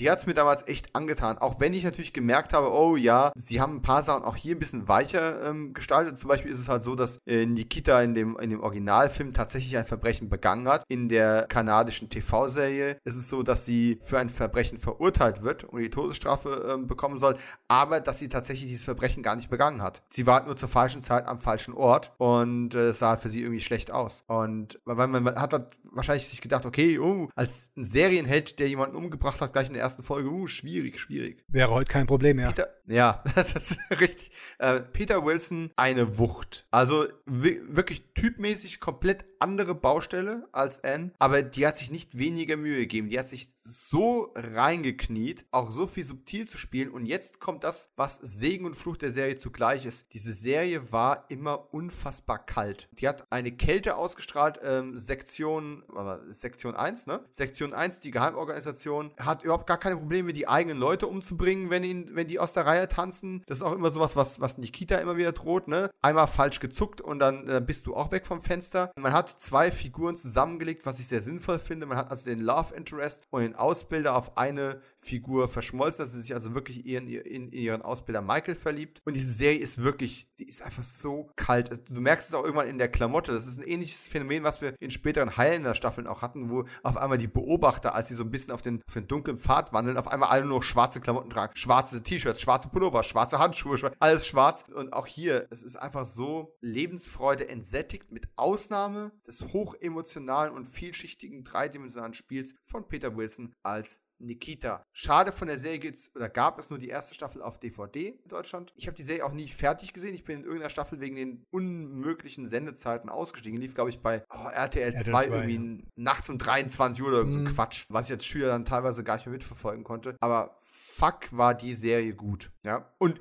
jetzt gibt es ja natürlich noch die letzte Nikita-Serie mit Maggie Q. Und das finde ich, äh, bin gespannt, ob du jetzt die anderen, äh, die Serienversionen auch gesehen hast. Aber das ist ja quasi noch ein Sequel. Und das, da habe ich am Anfang echt so ein Problem mit gehabt. Ich habe mir die erste Staffel, die einzige, die es auf DVD gibt, erkennt ihr das Schema, äh, habe ich mir natürlich gekauft, habe die erste Staffel durchgeguckt und ich hatte echt ein Problem mit, dass Maggie Q quasi die Nikita spielt der Zukunft. Also die Nikita, die aus Sektion 1 irgendwann abgehauen ist oder, und sich losgesagt hat und jetzt ihr eigenes Leben führt und versucht, Sektion 1 zu Fall zu bringen von außen. Ist ein interessanter Ansatz, aber ich habe immer so schwierig, soll Maggie Q jetzt quasi die, die Fortsetzung von, von Peter Wilson sein oder, oder von dem Luc Besson-Film oder von einer eigenen Historie, die wir nicht gesehen haben und soll Nikita auf einmal ein Teenager sein, weil Maggie Q ist ja beileibe auch nicht alt, um jetzt schon die Nikita der Zukunft zu sein. Nette Action-Serie, aber ja, Schwierig, schwierig, schwierig. Ich glaube, ich hänge zu sehr in den 90ern und äh, in Kanada fest. Ähm, hast du die Serien gesehen? Die erste, also die Peter Wilson-Serie, hatte ich auch angefangen gehabt. Aber wie du schon gesagt hast, Schüler gewesen, lief zu unmöglichen Zeiten. Ich glaube, montags abends immer um ja, elf oder sowas. Also musste ich mir das immer mit dem Videorekorder einprogrammieren. Ich glaube, irgendwann hat es mal versagt oder ich hatte es vergessen ein, zwei Mal und dann, ähm, ja, dann war ich halt einfach raus und bin dann halt nicht mehr eingestiegen. Ich habe das als durchaus unterhaltsam in Erinnerung, aber es konnte mich nicht bei sich behalten, dass ich es weiter verfolgen würde. Wenn es nicht fünf Staffeln wären, wäre das echt mal was, wo ich mich mal reinknien würde, weil ich ähm, Peter Wilson wirklich sehr interessant fand. Und auch sehr schade fand, dass die danach sehr schnell in der Versenkung verschwand. Nach die Liga der außergewöhnlichen Gentlemen war die dann sehr schnell weg von den Bildschirmen, oder? Ähm, ja, ziemlich. Also ich habe sie danach auch nicht mehr sehr oft gesehen, was ich super schade finde. Ich finde, die ist unglaublich talentiert. Ja, auch eine, auch eine aparte Erscheinung und vor allen Dingen eine sehr reif und erwachsene Erscheinung. Es war mal ein willkommener Gegensatz zu all diesen, ja, ja, auf Zielgruppen zugemünzten Mädels, die man da heutzutage oder damals auch schon genommen hat. Und die Maggie Q-Serie. Hm? hm? Was ich noch ganz kurz zu, zu, Peter Wilson sagen möchte. Momentan, ich bin ja, ich bin ja Trekkie, ist ja kein Geheimnis. So, und ich gucke mir auch Star Trek Discovery an und habe nicht so viel Probleme wie viele andere ähm, Star Trek-Fans. Ich gebe New Track immer eine Chance und ich finde da viel mehr Lobenswertes als zu kritisieren ist. Aber tatsächlich, wenn, die Hauptrolle, die oder die weibliche Hauptrolle permanent in jeder Folge einen Grund bekommen muss, um einen riesen Emotionsausbruch zu bekommen und, und, und, und, und zu weinen, damit das irgendwie emotional für den Zuschauer ist, dann ist mir das, egal wie gut es gespielt ist, ist mir das irgendwann zu formelhaft und zu too much zu drüber. Und ich finde, in dieser 90er-Jahre-Serie hat man diesen, diesen Spagat sehr gut geschafft, weil sie hat permanent unglaublich viel Emotion gespielt, aber unterdrückte Emotionen, weil sie kein Gefühl zeigen konnte oder durfte. Kein Mitleid, keine Liebe, kein gar nichts. Und wenn da Gefühl kam, es fühlte sich einfach echt an. Es war nicht aufgesetzt und es war nicht so omnipräsent die ganze Zeit. Ach, keine Ahnung. Ich habe so Bock, die wieder zu sehen, aber das letzte Mal, als ich geguckt habe, ist diese DVD-Box, die schon lange out of print ist, äh, einfach unfassbar teuer überall gewesen. Es würde mir erreichen, die erste Staffel einfach nochmal wieder zu sehen. Einfach um nochmal hm. auf den hm. Geschmack zu kommen und nochmal zu sehen, wie sie das gemacht hat damals. Ja. Naja. naja. Bei den ausgelebten Emotionen bedanke ich bei J.J. Abrams und Jennifer Garner. Hey, dort hat es mich aber nicht so sehr genervt. Nö, also, genervt nicht, aber wenn ich, wenn ich mich an etwas erinnere in Alias, dann ist es, dass am Ende jeder Folge Jennifer Garner einen Heulkrampf bekommen hat. Also, also, im, Vergleich zu Star, Im Vergleich zu Star Trek Discovery war das, äh, war das witzlos. Den, den Vergleich kann schön, ich nicht ziehen, da ich es nicht geguckt habe. Okay, aber schön, dass du das noch reingeworfen hast, denn letzten Endes sind wir mal ganz ehrlich, ich habe es an anderer Stelle schon gesagt, ich habe ich hab damals eine der ersten deutschsprachigen Reviews zu Alias, die Agentin der Pilotfilm geschrieben. Ist damals auf einem auf einem äh, Kritikblog veröffentlicht worden. Ich wüsste mal gucken, ob es diese Kritik immer noch online gibt. Die, die Seite hat umfilmt, heißt jetzt treff.kritik.de, glaube ich. Und sehr, sehr lange Abhandlung nur über den Piloten, weil damals noch nichts anderes ähm, ausgestrahlt war. Und natürlich ganz offensichtlich, es ist halt einfach Nikita. Es ist eine modernisierte Variante von Nikita, wo man ein Mystery-Element aller Lost mit eingebaut hat. Und aber sehr, sehr gut. Das ist solch eine amerikanische Modernisierung des Nikita-Grundgedankens, der funktioniert. Anders als Codename Nina, der einfach nur kopiert. Ja. Maggie Q. Maggie Q habe ich nicht gesehen ich glaube, einmal eine halbe Folge oder eine Folge, als ich mal im, beim, beim Seppen, als ich noch Fernsehen hatte, reingerutscht bin. Und ich, wir hatten es ja schon in einem Vorgespräch, ich bin da auch einem, einem Missverständnis aufgesessen. Ich dachte immer, die Serie wäre nach einer Staffel äh, mit einem Cliffhanger beendet worden, um dann mit der Schrecken festzustellen, dass sie über vier Staffeln produziert wurde. Und ja, jetzt, wenn sie mal wahrscheinlich mal über irgendeinen Streaming-Kanal mal wieder angespült wird, würde ich mal reingucken aber werde es jetzt nicht ja. proaktiv verfolgen. Das Einzige, was mit einem Cliffhanger beendet wurde, wurde war die DVD-Produktion. Was ein bisschen schade ist, weil auch wenn es für mich als Nikita-Sequel ein bisschen problematisch war, da irgendwie reinzukommen, als einfach so Action-Serie war die echt okay. Mhm. Ja, Maggie Q halt, ne? Also Jo. Bra brauchen wir nicht weiter erklären. Nikita von Luc Besson, um auf, ah. um auf das Urthema mal zurückzukommen, würde ich sagen, immer noch eine Empfehlung. Jo, alleine wegen der Musik von Eric Serra, der, der, oh, dam der damals, noch, Argument, der damals ja. noch wirklich gut war. Er hat sich ja leider so ein bisschen, genau wie Regisseur Luc Besson, hat auch er mittlerweile ein bisschen Probleme, was Denkwürdiges zu hinterlassen. Aber damals, ja, ganz große Nummer er hat ja auch mal ein paar Filme abbekommen, wo er einfach nicht der geeignete Komponist für gewesen ist, was mhm. natürlich auch problematisch war. Aber du hast recht, ja, äh, der Klangteppich, weil es ist jetzt kein Film der vielen Worte, auch wenn wir jetzt viele Worte darüber verloren haben, über den ganzen Nikita Kosmos, das Nikita-Verse sozusagen.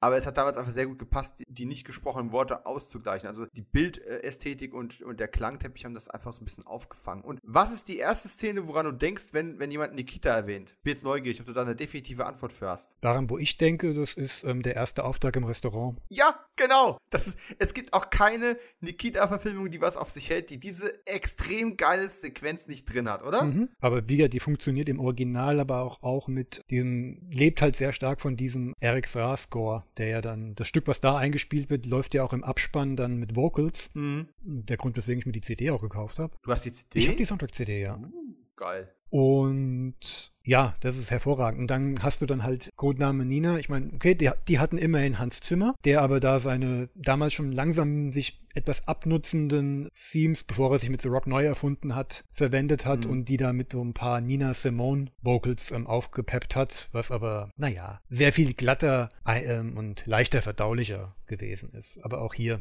nee, ich habe jetzt richtig Bock. Ich habe morgen Abend Zeit. Ich glaube, ich suche glaube, ich gucke, ich glaube, ich weiß, was ich morgen angucke. Ich, ich habe übrigens gerade mein Steelbook auch äh, vor der Aufnahme nochmal rausgeholt als Spirit Animal dieses, äh, dieses Podcasts, diese Aufnahme. Und ja, also für alle, die das nicht gesehen haben, vielleicht mal als kleiner Teaser, wenn ihr jetzt mit, ja, Nikita, jetzt haben sie irgendwie gefühlt 50 Minuten drüber gesprochen, wahrscheinlich waren es nur fünf. Es gibt eine Szene, also sie ist ja ganz lang sozusagen unter Verschluss und wird ausgebildet und wird mit einer Gehirnwäsche unterzogen ein Stück weit. Und eines Tages ist dann eben dieser, dieser erste Ausflug in die Freiheit zurück. Ne? Sie ist ja quasi aus dem Leben verschwunden und ist nur in irgendeiner in Trainingseinrichtung. Und irgendwann sagt die Ausbilder, hey, ich glaube, es ist sogar ihr Geburtstag, ne? Äh, du hast morgen Geburtstag, wir gehen mal richtig schick essen. Und dann gehen sie in ein französisches Restaurant und es ist ein schöner Abend, gutes Essen, ein Glas Wein. Und dann hat ihr Ausbilder auch noch ein Geschenk für sie mit dabei. Und, und auch da möchte ich nur Peter Wilson einfach erwähnen, weil auch das ist, ist natürlich im Pilotfilm von La Femme Nikita auch drin. Und es ist auch einfach ihre unfassbar starken Szenen, wenn sie dieses Geschenk aufpackt, voller Erwartung und Vorfreude. Man muss ja da wirklich reinfassen, es ist ein Mensch, der seit Monaten kein Tageslicht mehr gesehen hat. Gut, okay, es ist jetzt auch ein Abendessen. Also es ist auch kein Tageslicht, aber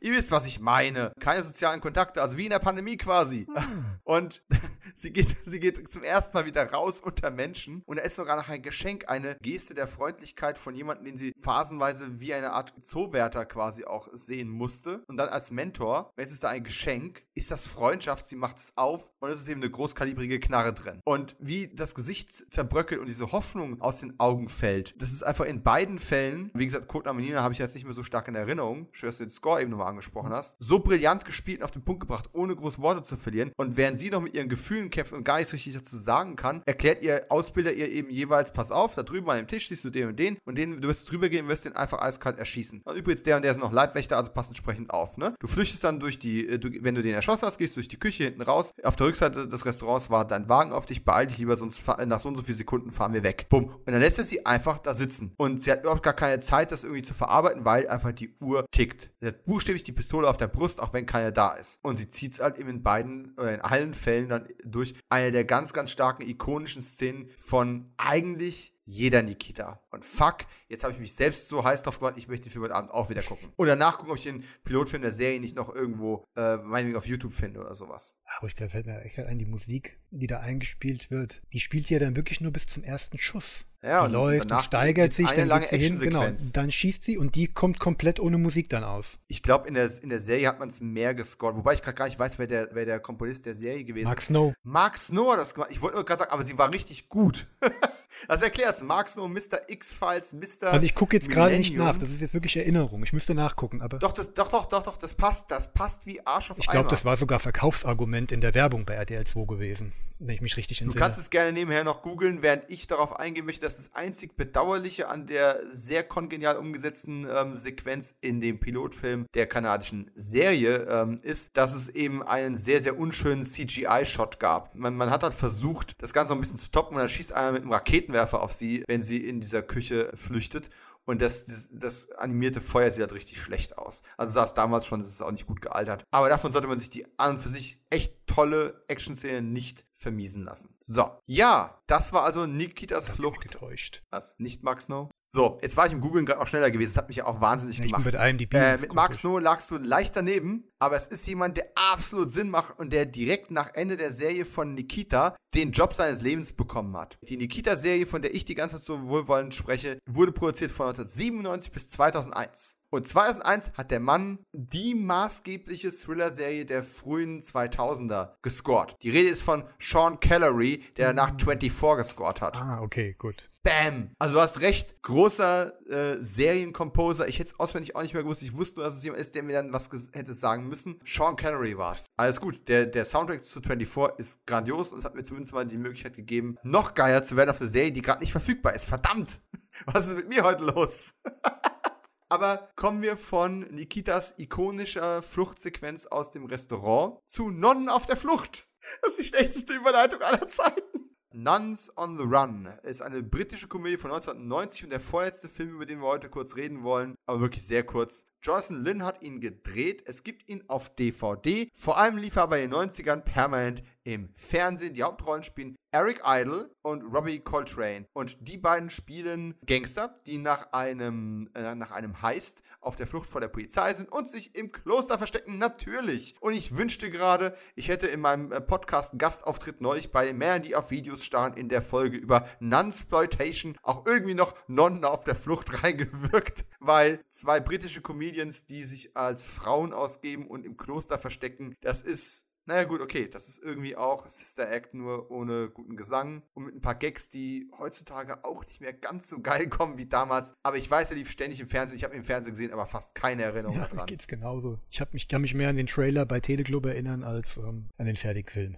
Sozusagen Erinnerungen auf der Flucht, So nicht Nonnen auf der Flucht. Ey, aber Robbie Coltrane und Eric Idle ist es eigentlich wert. Ja, und ich bin auch sicher, es sind noch genug Witze drin, die funktionieren und die nicht ganz so schlecht ähm, in Sachen Gender Policy gealtert sind. Kommen wir zu einem Film, über den ich gar nicht so lange reden möchte, einfach weil wir mit einem guten Gefühl aus diesem Podcast rausgehen wollen und nicht damit, dass ich jetzt anfange zu heulen. Denn das macht einfach keinen Sinn und keinen Spaß. Das möchte ich mir selbst nicht antun und ich möchte möglichst schnell dazu kommen, Nikita zu gucken. Also, der letzte Film, der letzte Kinostart im Juni 1990, über den wir noch nicht gesprochen haben, 28.06. Witches in Deutschland bekannt als Hexen. Hexen. Hexen. 1990 USA. Nicholas Rourke hat ihn gedreht mit Angelica Houston in der Hauptrolle. Es gibt bekanntermaßen ein Remake von 2020.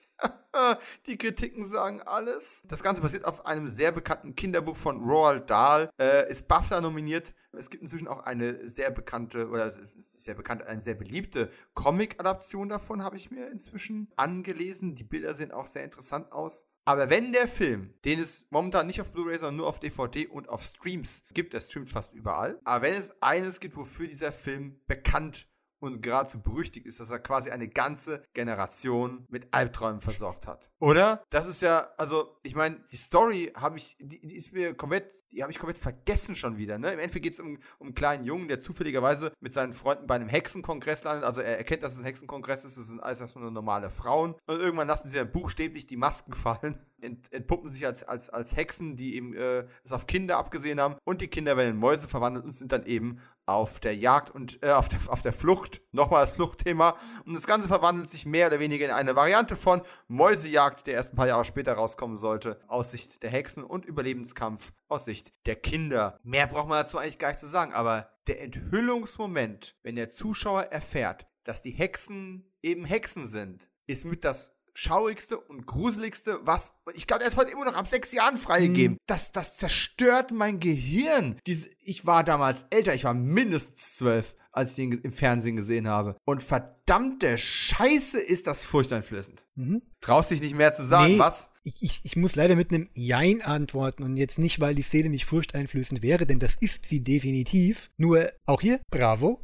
Oder auch die Kinoaufsteller, da waren schon Stills von diesen Hexen zu sehen ich weiß gar nicht, ist es Angelica Houston mit der langen Hakennase? Oh genau. ja, es ist Angelica das ist Angelica Houston. Oder auch die andere Hexe mit diesen großen, weiten Mäuseohren. Das waren Stills, die hatte ich halt in dieser besagten Zeitschrift immer und immer und immer wieder gesehen, bevor ich den Film dann hatte, endlich gesehen habe. Verdammte Spoilerkultur. Ja, und als dann diese Szene kam, hat die mich dann nicht mehr so umhauen können, weil ich halt wusste, was mich erwartet. Also mich hat es nicht unvorbereitet getroffen. Wenn ich mir vorstelle, den würde ich heute meiner Tochter ähm, äh, vorspielen, die keine Ahnung hat, was auf sie zukommt, dann wüsste ich, dass ich da eine kleine Kinderseele breche. Ja. Ich war vorbereitet, deswegen war der Impact nicht so hart, aber ich bleib dabei, dass der Film frei, äh, oder bleib dabei, ich, ich stimme dir zu. Ein Film für die FSK-Freigabe ab 6 ist das übel. Und das geht ja auch einher mit dem ganzen restlichen Film, der ja sehr britisch, sehr griffig ist, nicht, nicht, nicht so amerikanisch glattgespült, wie man das eigentlich in der Zeit erwartet von Kinderfilmen aus der Zeit. Der mhm. hat ja mhm. schon auch einen sehr, sehr, ja, wie soll ich sagen, haptischen Grundton. Mhm. Der ist nicht so glatt poliert, der ist, schon, der ist schon ein bisschen schmutzig irgendwo. Very British halt. Und ja. Es ist ja was wenn anderes, du nur, wenn, du nur Disney gewohnt bist, dann kannst du schon ein bisschen irritiert sein, wenn du dir den anguckst. ja, es ist halt, wenn du dir das Remake ansiehst oder den Trailer oder. Ne? Habe ich nie gesehen. Also auch kein Trailer. Halt, wie ja, aber wenn du jetzt eine Schauspielerin nimmst mhm. und der hat mit CGI die Fratze ein bisschen verziehst. Naja, klar hat das nicht denselben Gruseleffekt wie jemand, der sich selbst die Haut runterzieht und darunter kommt etwas völlig Abscheuliches, aber auch irgendwie Ikonisches zum Vorschein, was dich verfolgt. Und Jim Henson hat es ja mitproduziert, das Ganze. Dann weiß er auch, wo die ganzen teilweise animatronischen und sonstigen guten Effekte herkommen. Mhm. Das ist ein Film, der kann wirklich Kinderherzen brechen und für mich war es so, ich war da null drauf mhm. vorbereitet. Gar nicht. Ich hatte vorher nichts. Ich hatte, ich hatte, das Buch nicht gelesen, ich kannte die Geschichte nicht. Ich hatte nur gelesen, es geht um Hexen und, und um Kinder. Und irgendwie war es als Kinderfilm auch okay, den zu gucken. Der lief auch gar nicht so spät im Fernsehen, ne? Ich glaube, ich habe ihn sogar bei meinen Großeltern gesehen, die dann irgendwann gesagt haben, ach du Scheiße. Also ohne Scheiße zu sagen. Weil die hatten noch Stil. Wenn ich würde Geld wetten müsste und ich würde, ich habe heute schon mehrfach Geld verloren, aber egal, würde ich sagen, äh, die Premiere war irgendeine Sonntagnachmittag-Ausstrahlung bei Pro7 oder sowas. Ich würde sogar sagen, nicht mal Pro7, sondern noch eins der, äh, äh eins der fünf Programme, die wir damals so hatten. Auch ich, ich, weiß es nicht, aber es war, ich werde das nicht mehr los. Und Angelica Houston, egal in welchem Film du mir die später aufgetischt mhm. hast, ich traue der Frau nicht so weit, wie sie werfen kann. Das tut mir leid. Total nette Person und alles. Die kann nichts dafür. Die hat nur ihre Rolle gespielt. Das wird die nicht mehr los. Ich denke, die zieht jede Sekunde das Gesicht runter. Es geht nicht mehr. Weißt du, dann, dann, dann taucht die in äh, John Wick auf. Mhm. Kapitel 3. Und ich denke nur, ja klar trainiert die Profikiller. Macht total Sinn. Wahrscheinlich hat sie es als kleine Kinder schon irgendwo eingefangen. also, wenn ihr wisst, wovon ich spreche, wenn ihr meine Gefühle nachvollziehen könnt, seid ihr schon zu alt, um davon noch schockiert zu werden. Aber habt vielleicht schon Kinder, denen ihr es mit Sicherheit nicht zeigt, wenn die erst sechs sind. Da bin ich fast überzeugt nee, von. Den, den schiebe ich noch ein bisschen vor mir her, bevor ich das mache. Das, das tue ich meiner Kleinen ja. nicht an. Nee, also wie gesagt, ich kann, ich höre dir da gerne zu. Wie, ich war halt schon gespoilert und deswegen konnte er die Wirkung bei mir nicht mehr entfalten. Ich habe da ganz andere Leichen im Keller, die mir das Herz gebrochen haben. Ich, ich kenne einige äh, Podcast-Kollegen und auch mindestens einer unserer wunderbaren äh, Kino 90 Patreons hier, die den Film gesehen haben, die einen ähnlichen Effekt davon hatten. Und ich bin relativ sicher, dass es in naher Zukunft noch ein, ein verhextes ähm, Special mal geben wird. Denn es gibt noch so ein paar Hexen-Querverbindungen. In den frühen 90ern waren Hexen ein Ding, dann waren sie wieder fast 20 Jahre lang mit, mit kleinen Ausreißern verschollen und gerade jetzt kommen Hexen ja auch wieder so ein bisschen in Mode und zurück. Nicht nur, weil Charmed als Reboot-Serie wieder da ist und, und, und Hänsel und Gretel oder Gretel und Hansel von Osgood Perkins äh, noch rausgekommen ist. Hexen kommen wieder, Baby, und das ist ähm, nicht so schlimm wie damals. Egal, was die nee. machen. Also ich meine, Alice Creech, die, die Borgkönigin als, als Grimmsche Hexe bei äh, Gretel and Hansel, bin ich ja gespannt drauf, aber die, die kann unmöglich das, das Angelica Houston Trauma wiederholen. So. Fast unmöglich. Um die 40 Filme, davon zum Glück die, die Hälfte einfach mal schon mit der Vorspultaste durchgegangen. Halleluja, ich brauche jetzt mal eine Pause, ich brauche einen Film und zum Glück, ja, weißt du, Sommerloch, ne? Mehr Titel als, als doppelt so viele Titel wie normal, aber es nennt sich Sommerloch. Na gut, die Hälfte davon ist ja auch nie wieder aufgetaucht, ne? Was, was, was wäre so dein, äh, aus dem Film, die wir heute besprochen haben, so, so dein Spitzenfilm? Wer ist Nikita? Ja, ich. Natürlich Karate Tiger 4, Dominik. nee, qualitativ natürlich Nikita, wobei ich zugeben muss, der, den ich am liebsten jetzt wieder sehen würde, wäre ähm, Bad Influence. Weil zu lange her und zu schwammig und zu noch, noch viel mehr Zeitkapsel, noch so die letzten Ausläufer dieses Yuppietums der späten 80er. Das, das kann man Mhm. sich ab und zu, glaube ich, wieder mal ganz gern geben. Und ich, ich mag solche Fingerübungen von späteren, ich nenne es mal so, Meisterregisseuren zu gucken, um zu gucken, wo sie herkommen. Ja, absolut. Und vor allem jetzt, da ich den, den älteren James Spader durch äh, Boston Legal und äh, The Blacklist ähm, sehr, grad also sehr schätzen gelernt habe, bin ich einfach auch total geil, noch mehr von diesen James Spader mit langen Haaren äh, ist der ist der Yuppie oder die Unschuld vom Lande Filme mehr Mach dich mal auf die Suche Äh, nach die so viel vollgenommen. Mach dich Hm? mal auf die Suche nach Love Fighters Oh mein Gott. von Fritz Kirsch mit James Spader. Der Film ist besser, als der Titel sagt. Kann ich nur empfehlen. Okay, gekauft. Ähm, Spader für 2,50. so, nee, nehme ich, freue ich mich drauf. An der Stelle der obligatorische, aber trotzdem von Herzen kommende Dank, dass du vorbeigekommen bist. Wieder. Dass du mit mir diese, diese Flut an ja, vergessenen Filmen durchgegangen bist, um aber auch noch ein, eine Taschenlampe auf die zu richten, die noch irgendwo eine Nachwirkung bei uns haben oder in der Sammlung stehen. Ist mir immer wieder ein Vergnügen und eine Freude mit dir. Danke. Ich bin auch Vielen Dank. hier. Vielen Dank an alle, die bis hierher zugehört haben. Die Folge ist mal wieder viel länger geworden, als wir es ursprünglich geplant hatten. Aber hey, das sind wir gewohnt und mal gucken, was nach dem Schnitt noch alles übrig bleibt. Wollen wir den Leuten noch sagen, dass wir vorher schon über eine Stunde Vorgespräch hatten? Lieber nicht. Und äh, natürlich, wie gesagt, nicht nur vielen Dank an alle, die zuhören, sondern auch und ganz besonders allen Patreons von Kio90. Ihr seid die Besten, wegen euch macht das Aufstehen Spaß und äh, auch wenn es jetzt ein bisschen überzeichnet vielleicht sein mag, ich danke euch herzlich, jedem einzelnen von euch, immer wieder.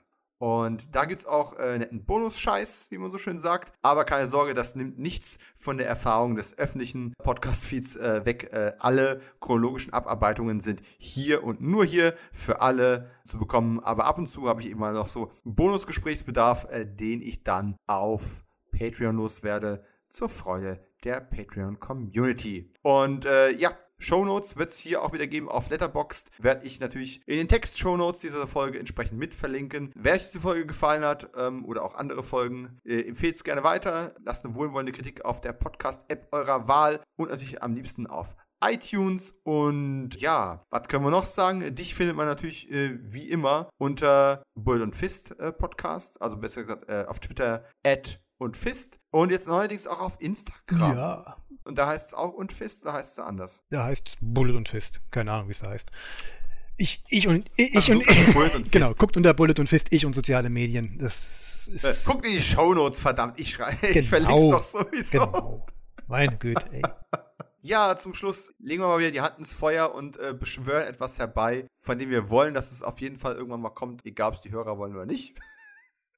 Wir werden auf jeden Fall demnächst wieder zusammenkommen zu einer Zusammenkunft. Wir werden nochmal über Highlander sprechen. Das nehmen wir uns schon lange vor und werden wir auch tun. Oh ja. Und Oh äh, auch wenn die unser Highlander Serien Podcast, unsere Highlander Serien Review, die irgendwie doppelt so lang geht wie die Highlander Pilotfolge, nicht die zugriffsstärkste Episode dieses Podcasts ist. Uns hat sie viel Spaß gemacht und all die sie gehört haben, fanden sie toll. Und für diese Menschen und für uns in der Ego-Perspektive werden wir natürlich noch eine Fortsetzung aufnehmen. Wir haben da schon ein, ein kleines Schmankerl aus der ersten Staffel dieser wunderbaren Serie im Visier. Ich wünschte mir eigentlich ein Und- Visual, in dem du auf den Knien meinen Namen schreist, Energieblitze aus deinem Mund kommen, oben an der Kuppel abprallen und ich dann irgendwo anders ähm, am Boden erscheine. Aber nur wenn du einen schottischen Akzent hast, irgendwas von Hackers erzählst und ähm, ja, mir irgendwas dann über meine Zukunft im Weltraum verrätst. Gott, Highlander 2. Highlander 2 kam 91 raus, ne? Also muss man, es dauert nicht Und mehr zum lang. Ende des Castes werde ich alle meine Ener- Lebensenergie auf einen Punkt bündeln.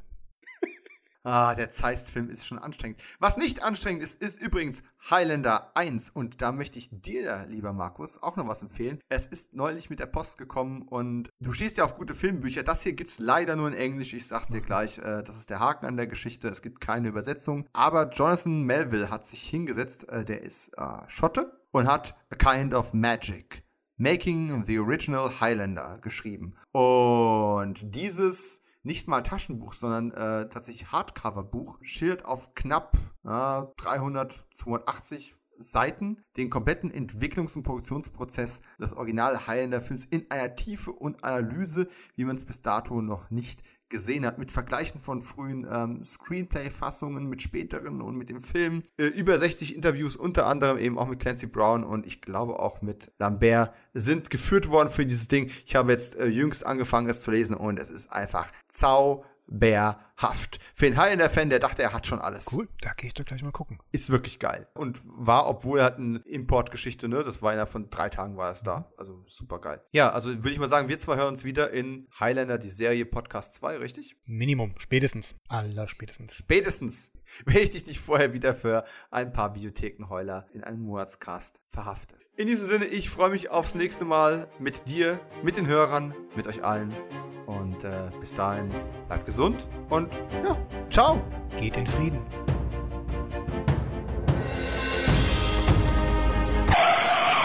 Scheiße, das ist wirklich der beste Schluss. Geh in. Verdammte Hacke, Markus.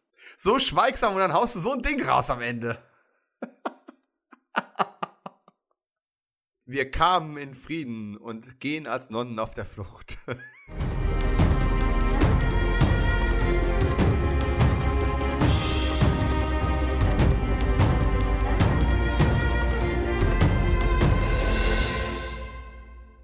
in diesem Sinne, ich bin müde. Ah, das ist ein schlechter Schluss.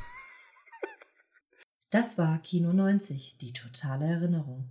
Moderiert und produziert von Dominik Stark, Tonmischung und Schnitt von Jens Nier, Musik von Marvin Hartmann, Designs und Grafik von Tobias Spüro und Sam Freisler.